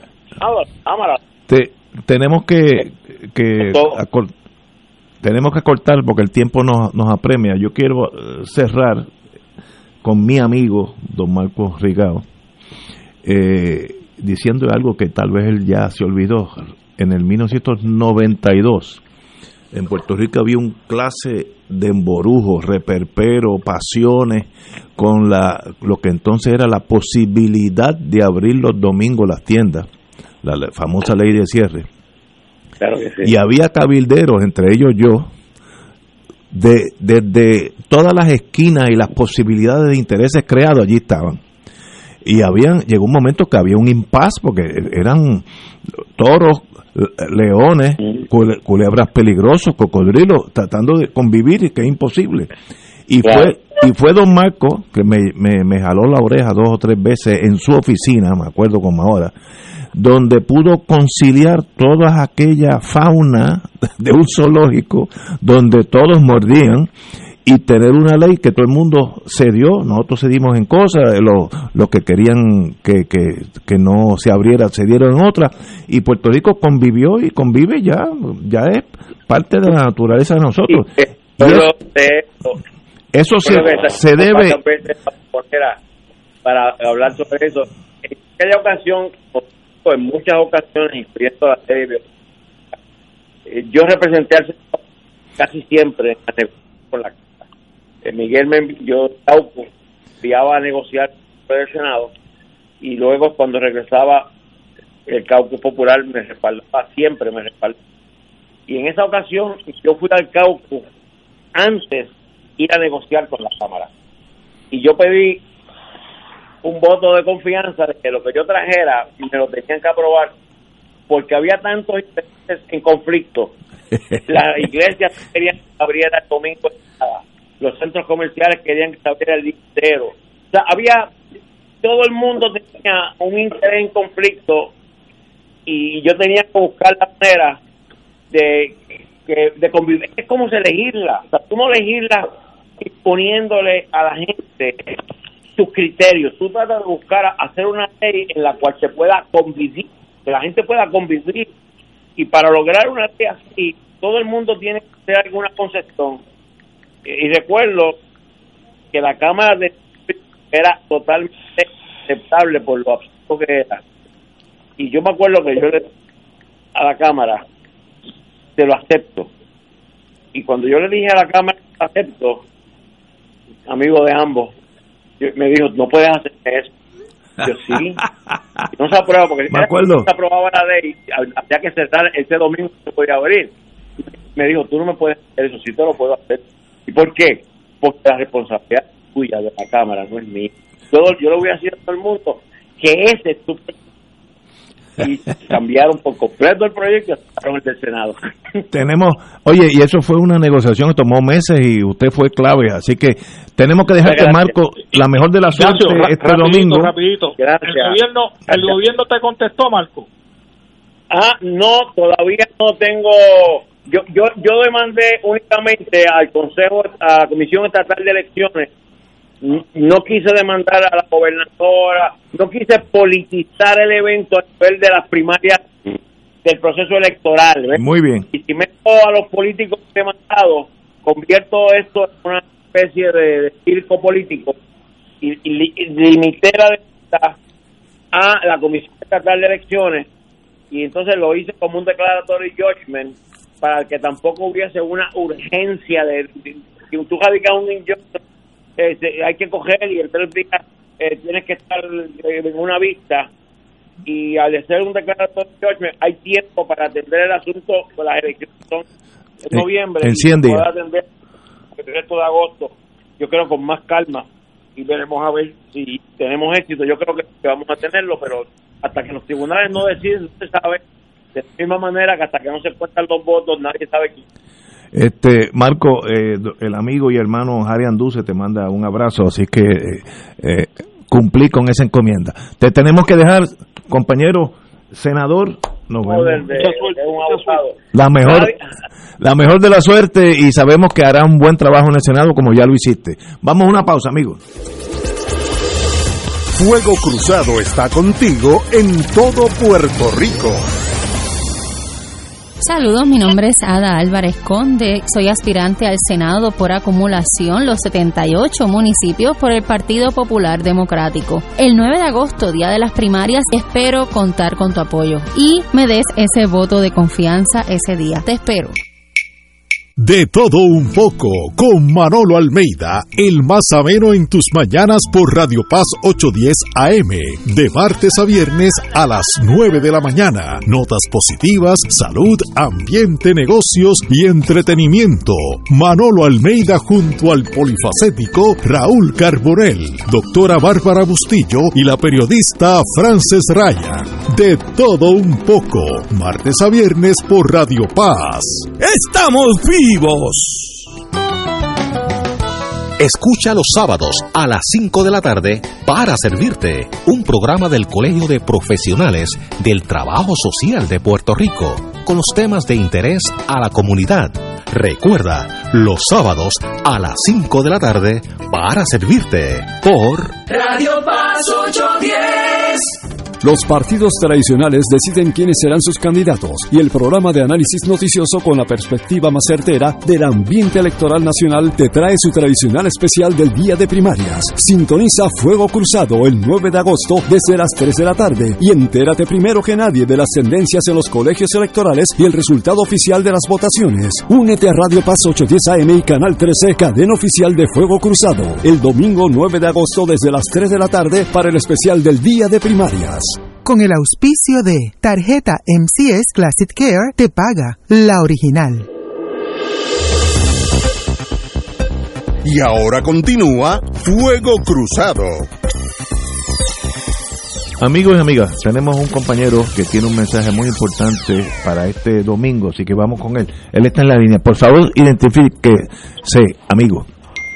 Saludos, es Gabriel Esquilín, de la el compañero Esquilín y del programa de protección y defensa de los electores con impedimentos. Gracias por la oportunidad, Ignacio. No te oigo. No lo oigo. Eh, Saludos, ¿me ¿Estás en la línea? Sí, estoy en la línea. No, no. Ah, ahora, ahora, ahora volviste. saludos, Ignacio. Te habla Gabriel Estelín, coordinador del programa de protección y defensa de los electores con impedimento. ¿Cómo estás? Muy bien, muy bien. Diga, dígame, por favor. Sí, mira, es bien importante. Nuestro programa lo que trata es la ley de American Vote y lo que queremos anunciar a todos los radioyentes de, de Fuego Cruzado, el programa número uno, es la importancia del voto de las personas con impedimentos, especialmente lo que vamos a tener el domingo, que es el voto por teléfono. Y es bien importante que todos los electores con impedimentos puedan pedir ese voto en el colegio de fácil acceso. Vamos a tener centros de votación accesibles. El personal de la defensoría va a estar todo el fin de semana haciendo monitoría en todo Puerto Rico, verificando la accesibilidad de los centros de votación. Y una información muy importante es que las personas que quieran votar y no conozcan dónde les toca votar, deben llamar al 338-1616. Espérate, espérate. En un mensaje de texto y ahí le dice exactamente dónde votar. Ok, 338 1616. ¿Me oyes? Está entrando cortado. No. El teléfono que tengo aquí es 338 1616. Y ahí uno llama ese teléfono eh, y textea, textea, textea. Ah, texto, pues, esto es importante. Esto es por Envía texto. el texto con el número de ID electoral y con ese número te sale inmediatamente cuál es el centro de votación que te toca y eh, hasta un link para Google Maps para poder ver desde tu teléfono cómo llegar allí. Ok, pregunta, yo no sé nada de esto de, de, ahora voy a aprender. ¿Cómo uno determina quién está impedido o no impedido? ¿Cómo, cómo es eso? Ah, bueno, para cualquier persona con impedimento cualquier persona que tenga algún problema de, de movilidad, cualquier persona que tenga algún problema de salud que, tiene una condición crónica, puede ser una persona con impedimento. Para votar en el colegio de fácil acceso es importante que la persona haya solicitado el colegio de fácil acceso. Pero sin embargo, si usted necesita votar accesible, lo único que tienen que hacer es decirle a los funcionarios que usted es una persona con impedimento para que pase el colegio fácil acceso donde tiene todos los ah, veo, para personas con impedimento. Entendí. Eh, y si se llaman a este teléfono 338-1616, le dicen, ah, dependiendo de dónde está la persona, dónde tiene que ir. Sí, exactamente. El número que di es para su mismo, para que dependiendo de dónde toque la persona, pueda ir a votar ahí. 338-1616.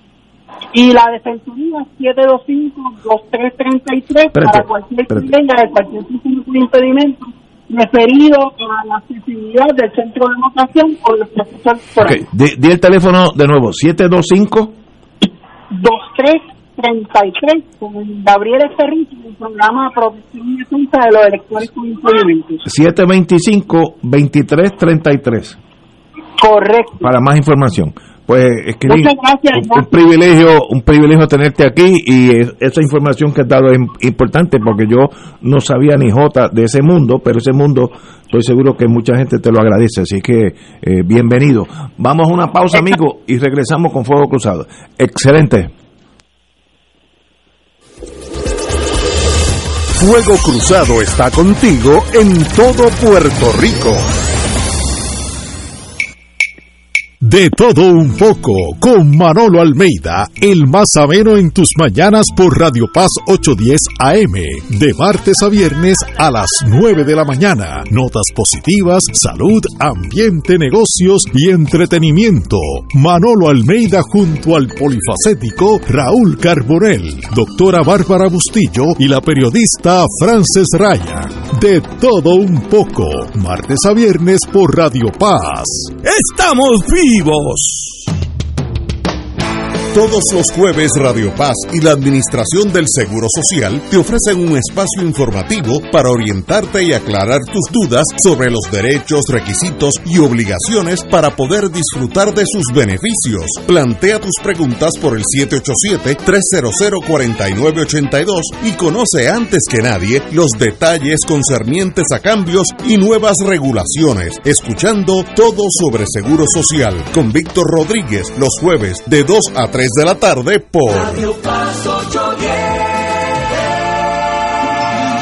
Fanático del deporte, la mejor información y el mejor análisis lo escuchas los sábados a las 2 de la tarde por Impacto Deportivo con Javier Sabat y el más completo elenco en deportes por Radio Paz 810 AM y en las redes sociales Facebook Impacto Deportivo, Radio PR, Twitter e Instagram. Impacto underscore Deport. Juntos, impactando el deporte nacional. En Oro 92.5 FM, Radio Paz 810 y el Canal 13 estamos trabajando a tono con la emergencia que en estos momentos está viviendo Puerto Rico. Estamos ofreciendo nuestros servicios al máximo con el personal disponible según nos permitan las circunstancias. Si tiene un mensaje para ofrecer a sus asociados, clientes o personal, solo tiene que llamar al 787-349-7949, 787-552-0825 y nuestros empleados le comunican al personal de ventas para atender su necesidad. A nuestros clientes estén en comunicación con su ejecutivo o ejecutiva de ventas que continúan ofreciendo sus servicios como de costumbre. Recuerden los teléfonos 787-349-7949 y 787-552-0825. Y ahora continúa Fuego Cruzado. Regresamos amigos y amigas a Fuego Cruzado, ya lo estamos a 38 horas de la de las primarias, así que hoy es el día. Y tenemos también la visita eh, Ruti Curraz Paniagua eh, del Partido Popular, candidata al Senado por acumulación, la número 8. Así que a Ruti muy buenas tardes, compañera. Gracias, buenas tardes, buenas noches. Un placer inmenso estar aquí en tu programa y que se me dé la oportunidad que el pueblo de Puerto Rico pueda escuchar a esta su servidora Ruti Curraz. Eh, usted ha estado envuelto en muchas cosas aquí, estoy leyendo. Eh, ahora mismo eh, es licenciada en medicación y resolución de mediación. Mediación. Mediación y resolución de conflictos. Eh, esa es su profesión actual. Sí, actualmente soy, este, tengo una licencia en mediación de conflicto y diálogo sostenido. Esa es la licencia que emite el Tribunal Superior, el, perdón, el Tribunal Supremo de Puerto Rico para las personas que atienden las controversias es el sistema alternativo que se conoce del sistema punitivo, del sistema judicial, donde un juez decide resolver ¿verdad? una controversia, pues la alternativa a ese proceso el, somos los mediadores de conflicto. Y la lista de su voluntariado es extensa. Comisión Estatal de Elecciones, Club de Leones de Puerto Rico, Cruz Roja Americana y Proyecto Dialogando con San Juan eh, con el ex representante Ferdinand Pérez. Así que usted está moviéndose en la vida. Sí, sí, las experiencias han sido diversas. Eh, ahora me desempeño como mediadora, pero he sido profesora. Eh, he trabajado tanto en el sector privado como en el sector público. he estado en el, en el gobierno de Puerto Rico trabajando. Eh, dirigí la Autoridad de Edificios Públicos Región Carolina. trabajé con la senadora Silamari González. Trabajé con Ferdinand Pérez proyectos de manera de voluntario también en el sector privado, he sido empresaria, he sido profesora, he sido maestra y he ofrecido muchas horas de servicio a través del voluntariado de Puerto Rico. Pero más que todas esas cosas, eh, tengo un gran deseo de servir al pueblo de Puerto Rico a través de, de la profesión, de la misma profesión de mediación de conflicto. La profesión mediación de conflicto me da las herramientas, las herramientas y las destrezas necesarias para llevar a cabo el proceso legislativo, que no es otro que tú tienes un proyecto de ley para solucionar algunos problemas del país y los llevas a conciliarlos en una legislación. Es allí donde yo me veo como agente de cambio para devolverles al Capitolio, a los ciudadanos, un Capitolio justo para todos, por el pueblo, para el pueblo y con el pueblo de Puerto Rico.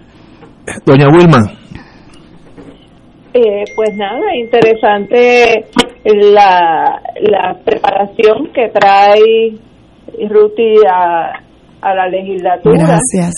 Eh, eh, como estuvimos hablando ahorita de la nueva ley de acoso laboral, uno de los pasos que van a tener que agotar las personas que sean víctimas de acoso una vez agotan los remedios internos del patrono, va a ser tener que ir al centro de mediación de conflictos antes de acudir al tribunal. Así que el centro de mediación de conflictos tiene que trabajar con una amplia gama de asuntos. Eh, yo he tenido clientes que, que han utilizado el centro unas veces más efectivamente que otras. Eh, creo que en el área de de, las, de cuando se estaba trabajando con lo que llamaban el loss mitigation. Sí, la ley hipotecaria. Eh, la ley hipotecaria era un poco como más complicado el asunto de atender en, la mediación de conflictos porque la, la eh, la federación de poder era, es muy desigual, ¿verdad? Claro, claro. Es que, eh, te interrumpo, Wilma, en esa parte un momentito con el permiso. Y es que una de las bondades de la mediación es que tú pones en una mesa de diálogo dos personas. Eh, al final de los días, cuando esa mediación termina, el servicio lo pagan entre esas dos personas. Pues para que el proceso sea un proceso transparente e igualitario. Y en el caso de la de loss mitigation, la ley hipotecaria, pone a pagar a una de las partes el servicio al mediador. Pues, ¿para dónde usted cree que se va a inclinar esa balanza? Pues para el que le paga. Exactamente. Sí, sí, sí. Ese era uno de los problemas de, de ese sistema. Sí, porque más bien es un negociador, más que un mediador, viene siendo un negociador, Wilma. No viene siendo un mediador, porque el mediador va de una manera imparcial y neutral a ver los asuntos y los entra a ver casi en el pleno con las dos personas no sabe con anterioridad información que te prejuicia hacia una de las partes. Así que eso, eso no es un, un mediador, eso es un negociador. Estará por verse si en el reglamento que aprueba el Departamento de Recursos Humanos tiene que va a pagar el mediador para esas mediaciones en casos de acoso laboral. Eso es un detalle importante. Ciertamente, ciertamente, Pues, Wilma. La compañera número 8, Partido Popular, por acumulación en el Senado, eh, Ruti Curraz Paniagua, ha tenido un, una extensa caminata por la vida, ha trabajado muchísimos trabajos, así que bienvenida. Obviamente, Gracias. no es tímida al trabajo porque tiene una carta de presentación. Gracias, sí, una madre y una abuela. Allá Yo soy abuela, madre, abuela. madre jefa de familia, fui mucho durante mucho tiempo. Soy una abuela de un chamaquito de cinco años que vivo dichosa con ese joven. Así que más que el bachillerato en ciencias políticas y los estudios en, graduados en administración pública, porque también lo quisiera mencionar, más que eso tengo una hoja de vida, de servicio y de luchas y de ver los problemas sociales bien de cerca. Yo creo que en la medida que el país salga a votar por políticos no tradicionales, nosotros podremos hacer la diferencia, porque dice por ahí un algo de la vida, una frase de la vida que con lo mismo no hacemos cosas diferentes. Así que tenemos que cambiar lo que hay para lograr eh, que este país eche hacia adelante y la patria crezca Crezca en su economía y en su vida social y en su vida política. Ruti, un privilegio tenerte aquí. Ruti Curraz Paniagua, eh, Senado por acumulación número 8, Gracias, José eh, residente de Luquillo. me dice. Residente de Luquillo, era, siempre fui sanjuaniera, pero hace dos años que vivo en el hermoso pueblo de Luquillo, con vista al mar y con vista al yunque.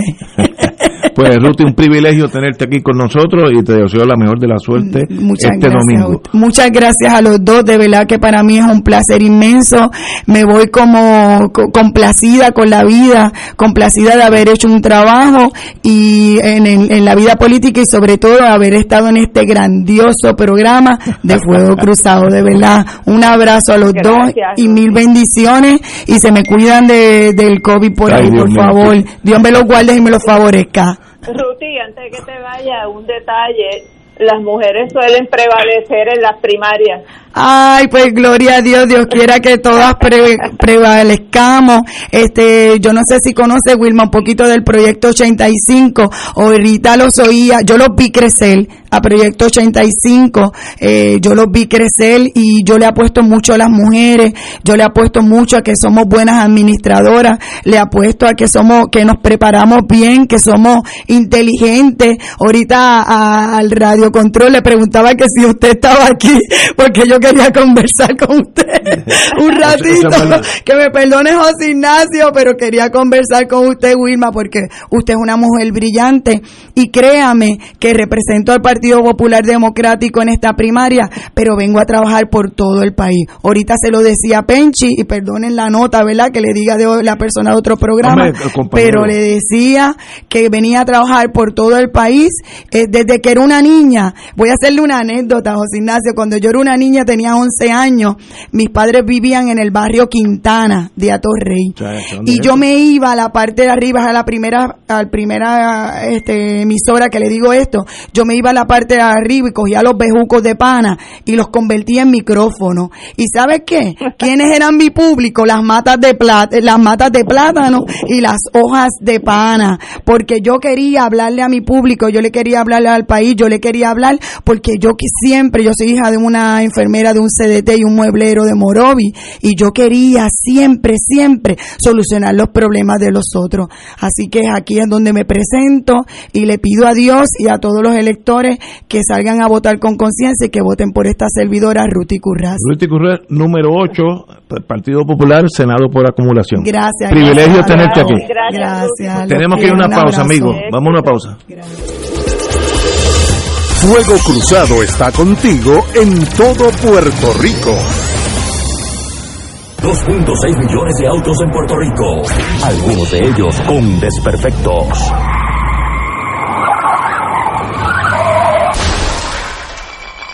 Autocontrol. Tu carro. Tu carro. Tu mundo. Lunes a viernes a las 11 de la mañana por Radio Paz 810 AM. Fuego Cruzado, el programa de más credibilidad en la radio puertorriqueña, es ahora la tribuna abierta de análisis noticioso, con diversas perspectivas que exploran el trasfondo de lo que acontece a diario y cómo nos afecta. Escucha Ignacio Rivera y sus panelistas invitados de lunes a viernes en Fuego Cruzado en transmisión diferida a las 10 de la noche por Oro 92.5 FM.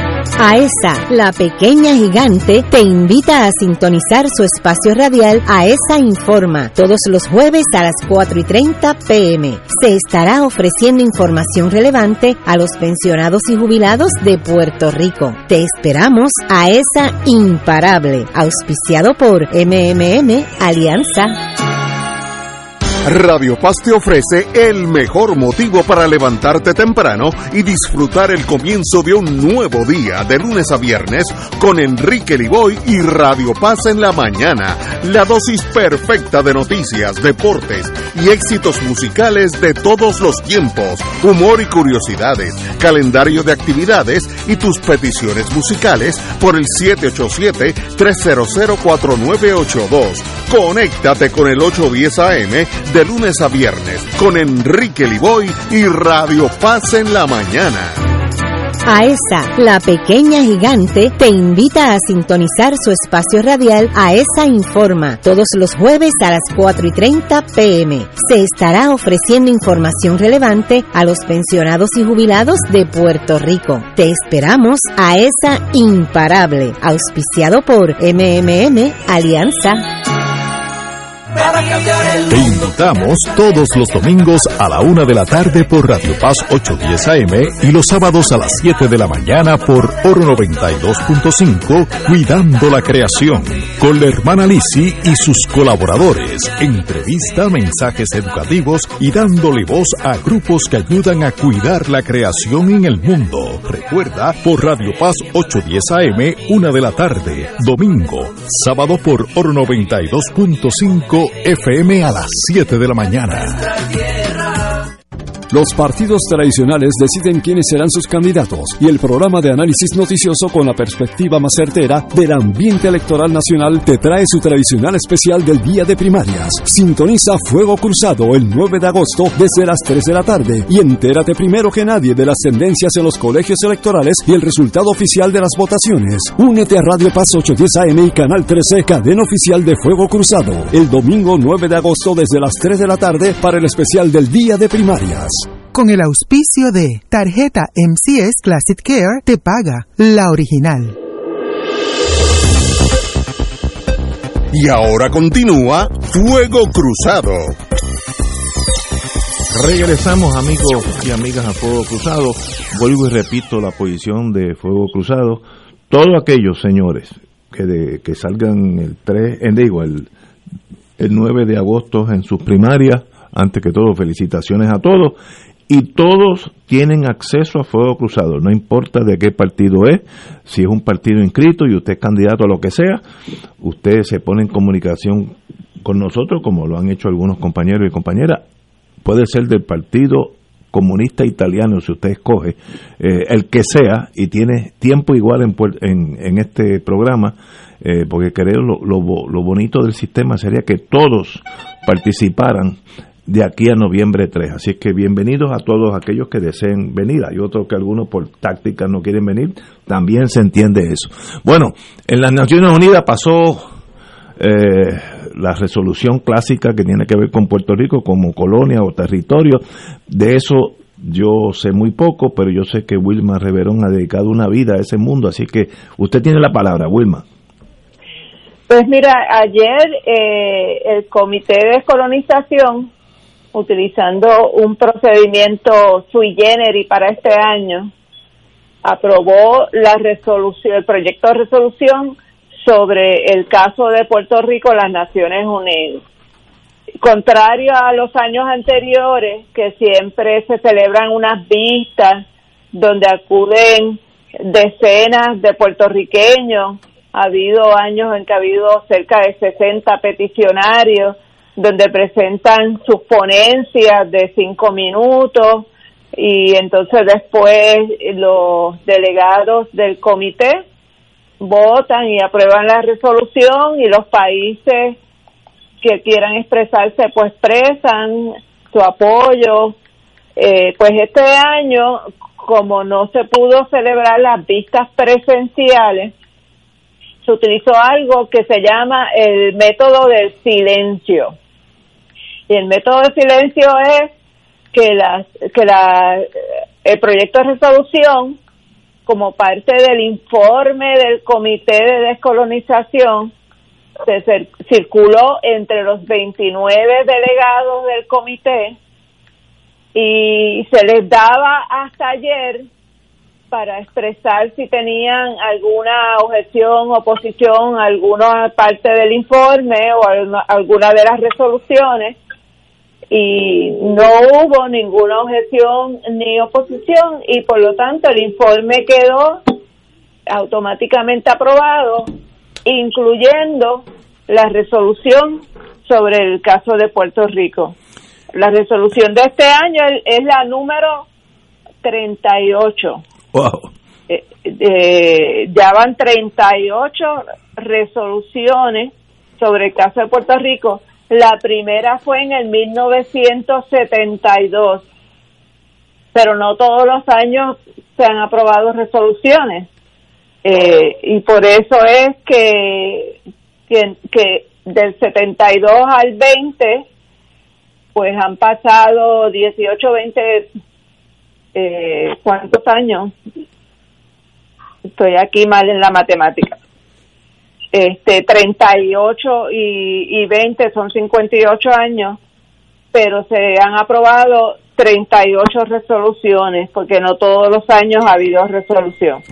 Pero lo importante de esta resolución es que el Comité de Descolonización, primero, que mantiene la jurisdicción para discutir el tema de Puerto Rico todos los años, eh, por encima de las objeciones históricas de Estados Unidos, cuya posición es que el caso del tema de Puerto Rico es un asunto de doméstico de Estados Unidos y que nosotros ya ejercimos nuestro derecho a la libre determinación en 1952 cuando se adoptó la constitución del Estado Libre Asociado de Puerto Rico. Sabemos que todo eso, como bien lo identificó nada menos que José Trías Monge, que fue el presidente de la Convención Constituyente que estableció el Estado Libre Asociado, en un ensayo que él publicó en el 1998 en ocasión de eh, el centenario de la invasión y ocupación. Trias Monge dice que lo que ocurrió en el 1952 fue un engaño de parte de Estados Unidos, que no existe tal cosa como un pacto, el famoso compact que tanto eh, celebran los estados libristas y que seguimos, eh, que nada cambió, eh, como asimismo lo reconocieron posteriormente, el caso de Sánchez Valle, el caso de Aurelio eh, y la actuación del Congreso a aprobar la ley promesa que parte de los poderes plenarios bajo la cláusula territorial de la Constitución de Estados Unidos. Así que es importante que las Naciones Unidas mantengan jurisdicción sobre el caso. La, es una resolución extensa, eh, cubre varios temas, desde la ley promesa, este, eh, lo que ha sido la represión contra el movimiento independentista en Puerto Rico, eh, los daños ambientales de Vieques, eh, y sobre todo le hace eh, un llamado urgente al gobierno de Estados Unidos a que adopte un proceso de descolonización para Puerto Rico y se le pide a la Asamblea General que discuta el caso de Puerto Rico eh, en, en, todos sus aspectos. ¿Qué consecuencias tiene eso en la vida eh, en, relación a la posición Puerto Rico-Estados Unidos, si alguna? Bueno, hasta ahora el Departamento de Estado de Estados Unidos lo que ha hecho es eh, ignorar eh, las actuaciones de Naciones Unidas. Ellos se retiraron del Comité de Descolonización en 1992 y desde entonces no asisten a las vistas. Han asistido delegados de la misión de Estados Unidos en Naciones Unidas casi clandestinamente, no se sientan en el asiento. Eh, yo creo que en una sola ocasión alguien se sentó y me imagino que después le jalaron las orejas, pero a la misma vez están activos y pendientes porque, por ejemplo, eh, ha habido dos intentos de llevar el caso de Puerto Rico a la Asamblea General. Una vez fue en 1973 y otra fue en 1982. Eh, en ambas ocasiones, eh, la diplomacia estadounidense se movilizó con toda la fuerza y el poder político y económico que tiene. Yo fui eh, participante, estuve a cargo de, del cabildeo eh, eh para el 1982 y, y es cuando era, era Jane Kirkpatrick, la embajadora de Estados Unidos en Naciones Unidas, y pasaron cosas bien curiosas como, por ejemplo, que como ellos no querían, la palabra en inglés sería acknowledge, reconocer que se estaba discutiendo el tema de Puerto Rico, eh, y que ese tema iba a ir a la Asamblea General, que aunque no se había, la mesa de trabajo de la Asamblea General no, no había aprobado que se incluyera en la agenda, ellos sabían que la República de Cuba lo iba a traer nuevamente a la atención de la Asamblea General, porque entonces el Pleno de la Asamblea General, los 193 países, pueden revocar la decisión de la mesa de trabajo eh, que tiene alrededor de de, de, países representados por regiones. Y entonces, eh, la misión de Estados Unidos circuló un documento que, que decía en el título eh, Non-Paper on Puerto Rico. O sea, estoy circulando este documento, pero este documento no existe. Y básicamente lo que decía era un documento corto, una página que lo que decía que Estados Unidos consideraría un voto a favor de la inclusión del tema de Puerto Rico en la Asamblea General como un unfriendly act against the United States. Wow, wow, eso es la maceta. Esa es la maceta dura y por supuesto pasaron cosas como recuerdo el embajador de Panamá que era muy amigo nuestro, que estuvo inclusive con nosotros cabildeando en los países latinoamericanos para conseguir el apoyo. Cuando se iba a sentar a votar detrás de, de, los asientos de los delegados en la Asamblea General hay una toda una serie de cabinas telefónicas que ya imagino que son obsoletas, pero en aquel momento todavía se utilizaban. Y recibió una llamada desde la Cancillería, el, ministro de Relaciones Exteriores de Panamá, de momento cambiándole las órdenes de, de votar de en vez de a favor, que votara en contra de la inclusión del tema. Aquel hombre se levantó y no estoy exagerando, con, los, con las lágrimas bajándole por la cara. Y entonces se buscó al delegado de menor jerarquía de la misión de Panamá en, en Nueva York, en las Naciones Unidas, que era como el, un tercer secretario, para que fuera él el que votara, el que apretara el botón en contra. Bueno, eh, eh, Yello. Mira, Ignacio, creo, creo que, para aclarar, creo que escuché que, que Wilma dijo que Trias Monge era el presidente de la constituyente y, creo que fue don Antonio Fernón, el presidente de la, de la, de la Asamblea Constituyente. Pero nada, la, la, Estados Unidos tiene una posición sumamente contradictoria, ¿no? Ni come ni deja comer. O sea, en, para efectos domésticos, nosotros somos una colonia y así lo decide el Tribunal Supremo, así lo decide el Congreso, lo decide Casa Blanca cada vez que hace un informe. Pero sin embargo, van a las Naciones Unidas y dicen que lo que hicieron en el 52 es, es lo correcto y ya ellos atendieron ese asunto. Y eso inclusive conflige con las posiciones de los partidos políticos norteamericanos. Ahora mismo Biden acaba de aprobar la plataforma eh, su plataforma para la elección del 2020 y dice que en, con relación a Puerto Rico su compromiso es un proceso de libre determinación. Así es, ¿en qué quedamos? Tú sabes, yo creo que Estados Unidos tiene un gran conflicto eh, en términos de Puerto Rico y no nos quiere ni dejar ir ni tampoco nos deja eh, nos deja hacer lo que tenemos que hacer en Puerto Rico y yo creo que ya es hora ya es hora que los puertorriqueños nos unamos y le pongamos fin a este a este peleco del Estado Libre Asociado y nos movamos hacia adelante eh, yo creo... Gracias, Yeya, por la, la, aclaración. Debo haber dicho que él era el arquitecto del Estado Libre Asociado. Bueno, eso, eso sí, eso sí. Eso en torno, en torno a, a, las Naciones Unidas, el, los imperios en este momento en la historia de nosotros, pues el imperio primario Estados Unidos, los imperios se mueven siempre, es como una ley de gravedad, siempre se mueven a lo que le conviene al imperio. Así que eh, mientras el mundo sea como es, no esperemos, seamos estadistas, independentistas, lo que sea, populares, eh, que Estados Unidos se mueva en las Naciones Unidas o en ningún lugar a favor de Puerto Rico por encima de los intereses de Estados Unidos. Eso no va a pasar. Eh, solamente se mueven cuando el problema es de tal magnitud que entonces ya no pueden tener paz en las calles, eh, en el foro político, en el foro judicial, y entonces es como un elefante que finalmente se levanta, entonces camina en la dirección, pero, pero para que ese, ese elefante se levante, tú tienes que, que, pincharlo con una varita, con algo, porque si no se queda ahí eh, calmado, como todos los imperios, eh, y si se siente amenazado, pues saca la maceta y le dice, si votas a favor de Puerto Rico en, en, esta, en esta votación en las Naciones Unidas, olvídate de la represa que iba para tal sitio. Y eso ha pasado en, la, en el pasado, eso no es, eso no es nuevo.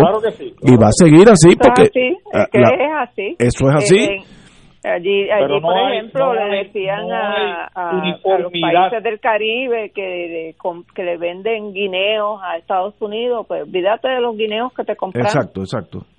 Eh, bueno, pero en ese sentido, el problema de mover ese elefante es de los puertorriqueños. Eh, y, bueno, ha pasado en la historia, ¿no? Este, eh, las cosas suceden. Eh, Vieque, se, la Marina fue de Vieque por lo que pasó aquí. Si no hubiera pasado nada, el Navy estaría allí porque era un sitio precioso, sobre todo cuando es invierno eh, en los Estados Unidos y esos almirantes vienen con su gran flota, se reunían con las flotas latinoamericanas en, y disparaban a Vieques. Ese, esos ejercicios se llamaban UNITAS y era un sitio precioso en enero y febrero que en Estados Unidos si te sales a la cubierta de un barco te, te da este, te hace daño a la piel por, por el frío. Ese imperio se movió porque vio que no podía retener a Vieques y eso le aplica a todo en la vida, ¿no? Para el futuro que, que ustedes eh, desean que no sea la estadidad, pues también aplica para lo otro. Si no nos movemos, no pasa nada. En este momento, en el espectro político que tenemos, no hay movimiento de nada. Me puedo equivocar. Yeyo, ¿tú qué sabes de eso? No, no, yo, a mí, a, mí eh, a través de los años he ido, eh, cada día me molesta más la posición de Estados Unidos porque no, no encuentro, no encuentro una consistencia de propósito en sus posiciones políticas con relación a Puerto Rico. No hay ningún sentido común. Por un lado defienden otra cosa y por el otro lado atacan la misma cosa. Así es que no, eh, no hay cohesión. Y si no hay cohesión, en realidad los puertorriqueños están desorientados en, con relación a qué es lo que tienen que hacer para poder atender la situación del estatus, porque cada vez nos recuerdan que somos nosotros los que nos tenemos que poner de acuerdo y cuando nos ponemos de acuerdo, como en el 2012, que rechazamos a Lela en la primera pregunta del plebiscito, entonces pasan ocho años, que todavía hasta cierto grado es contemporáneo, y nos dicen que ya eso no es válido, que pasaron ocho años. Entonces, ¿en qué quedamos? ¿Sabes? Eh, eh, eh, no hay ningún tipo de deferencia hacia los puertorriqueños en ese sentido. El próximo movimiento tiene que ser Puerto Rico Matters. Oye, está bueno eso, está bueno, Oye, tenemos que irnos. Recordemos que este domingo tenemos un programa especial de 3 a 7. Vamos a tener algunos invitados presenciales, otros por teléfono. Y vamos a estar en cadena con Activa 1520 Radio. También en televisión, Canal 13. Y en un canal que es SJU canal, no sé cómo se llega ahí, pero esos son para los muchachos jóvenes que saben de electrónica, pero el canal 13 eh, va a estar este, en el aire con el, con el programa. Así es que nos vemos este domingo a las 15 horas, que son las 3 de la tarde, y empezaremos poco a poco a decir, a analizar las cosas. No estaremos voto a voto y, el precinto tal, porque eso es medio aburrido, sino hablaremos de los, como hoy, de los de temas interesantes para el pueblo y además de, de las primarias una vez que sepamos lo que lo que pasó. Señores, y ellos y Wilma, mil gracias. Nos vemos. Hasta el domingo. Al domingo, no. El domingo, hasta el domingo, cuídense. Buenas tardes.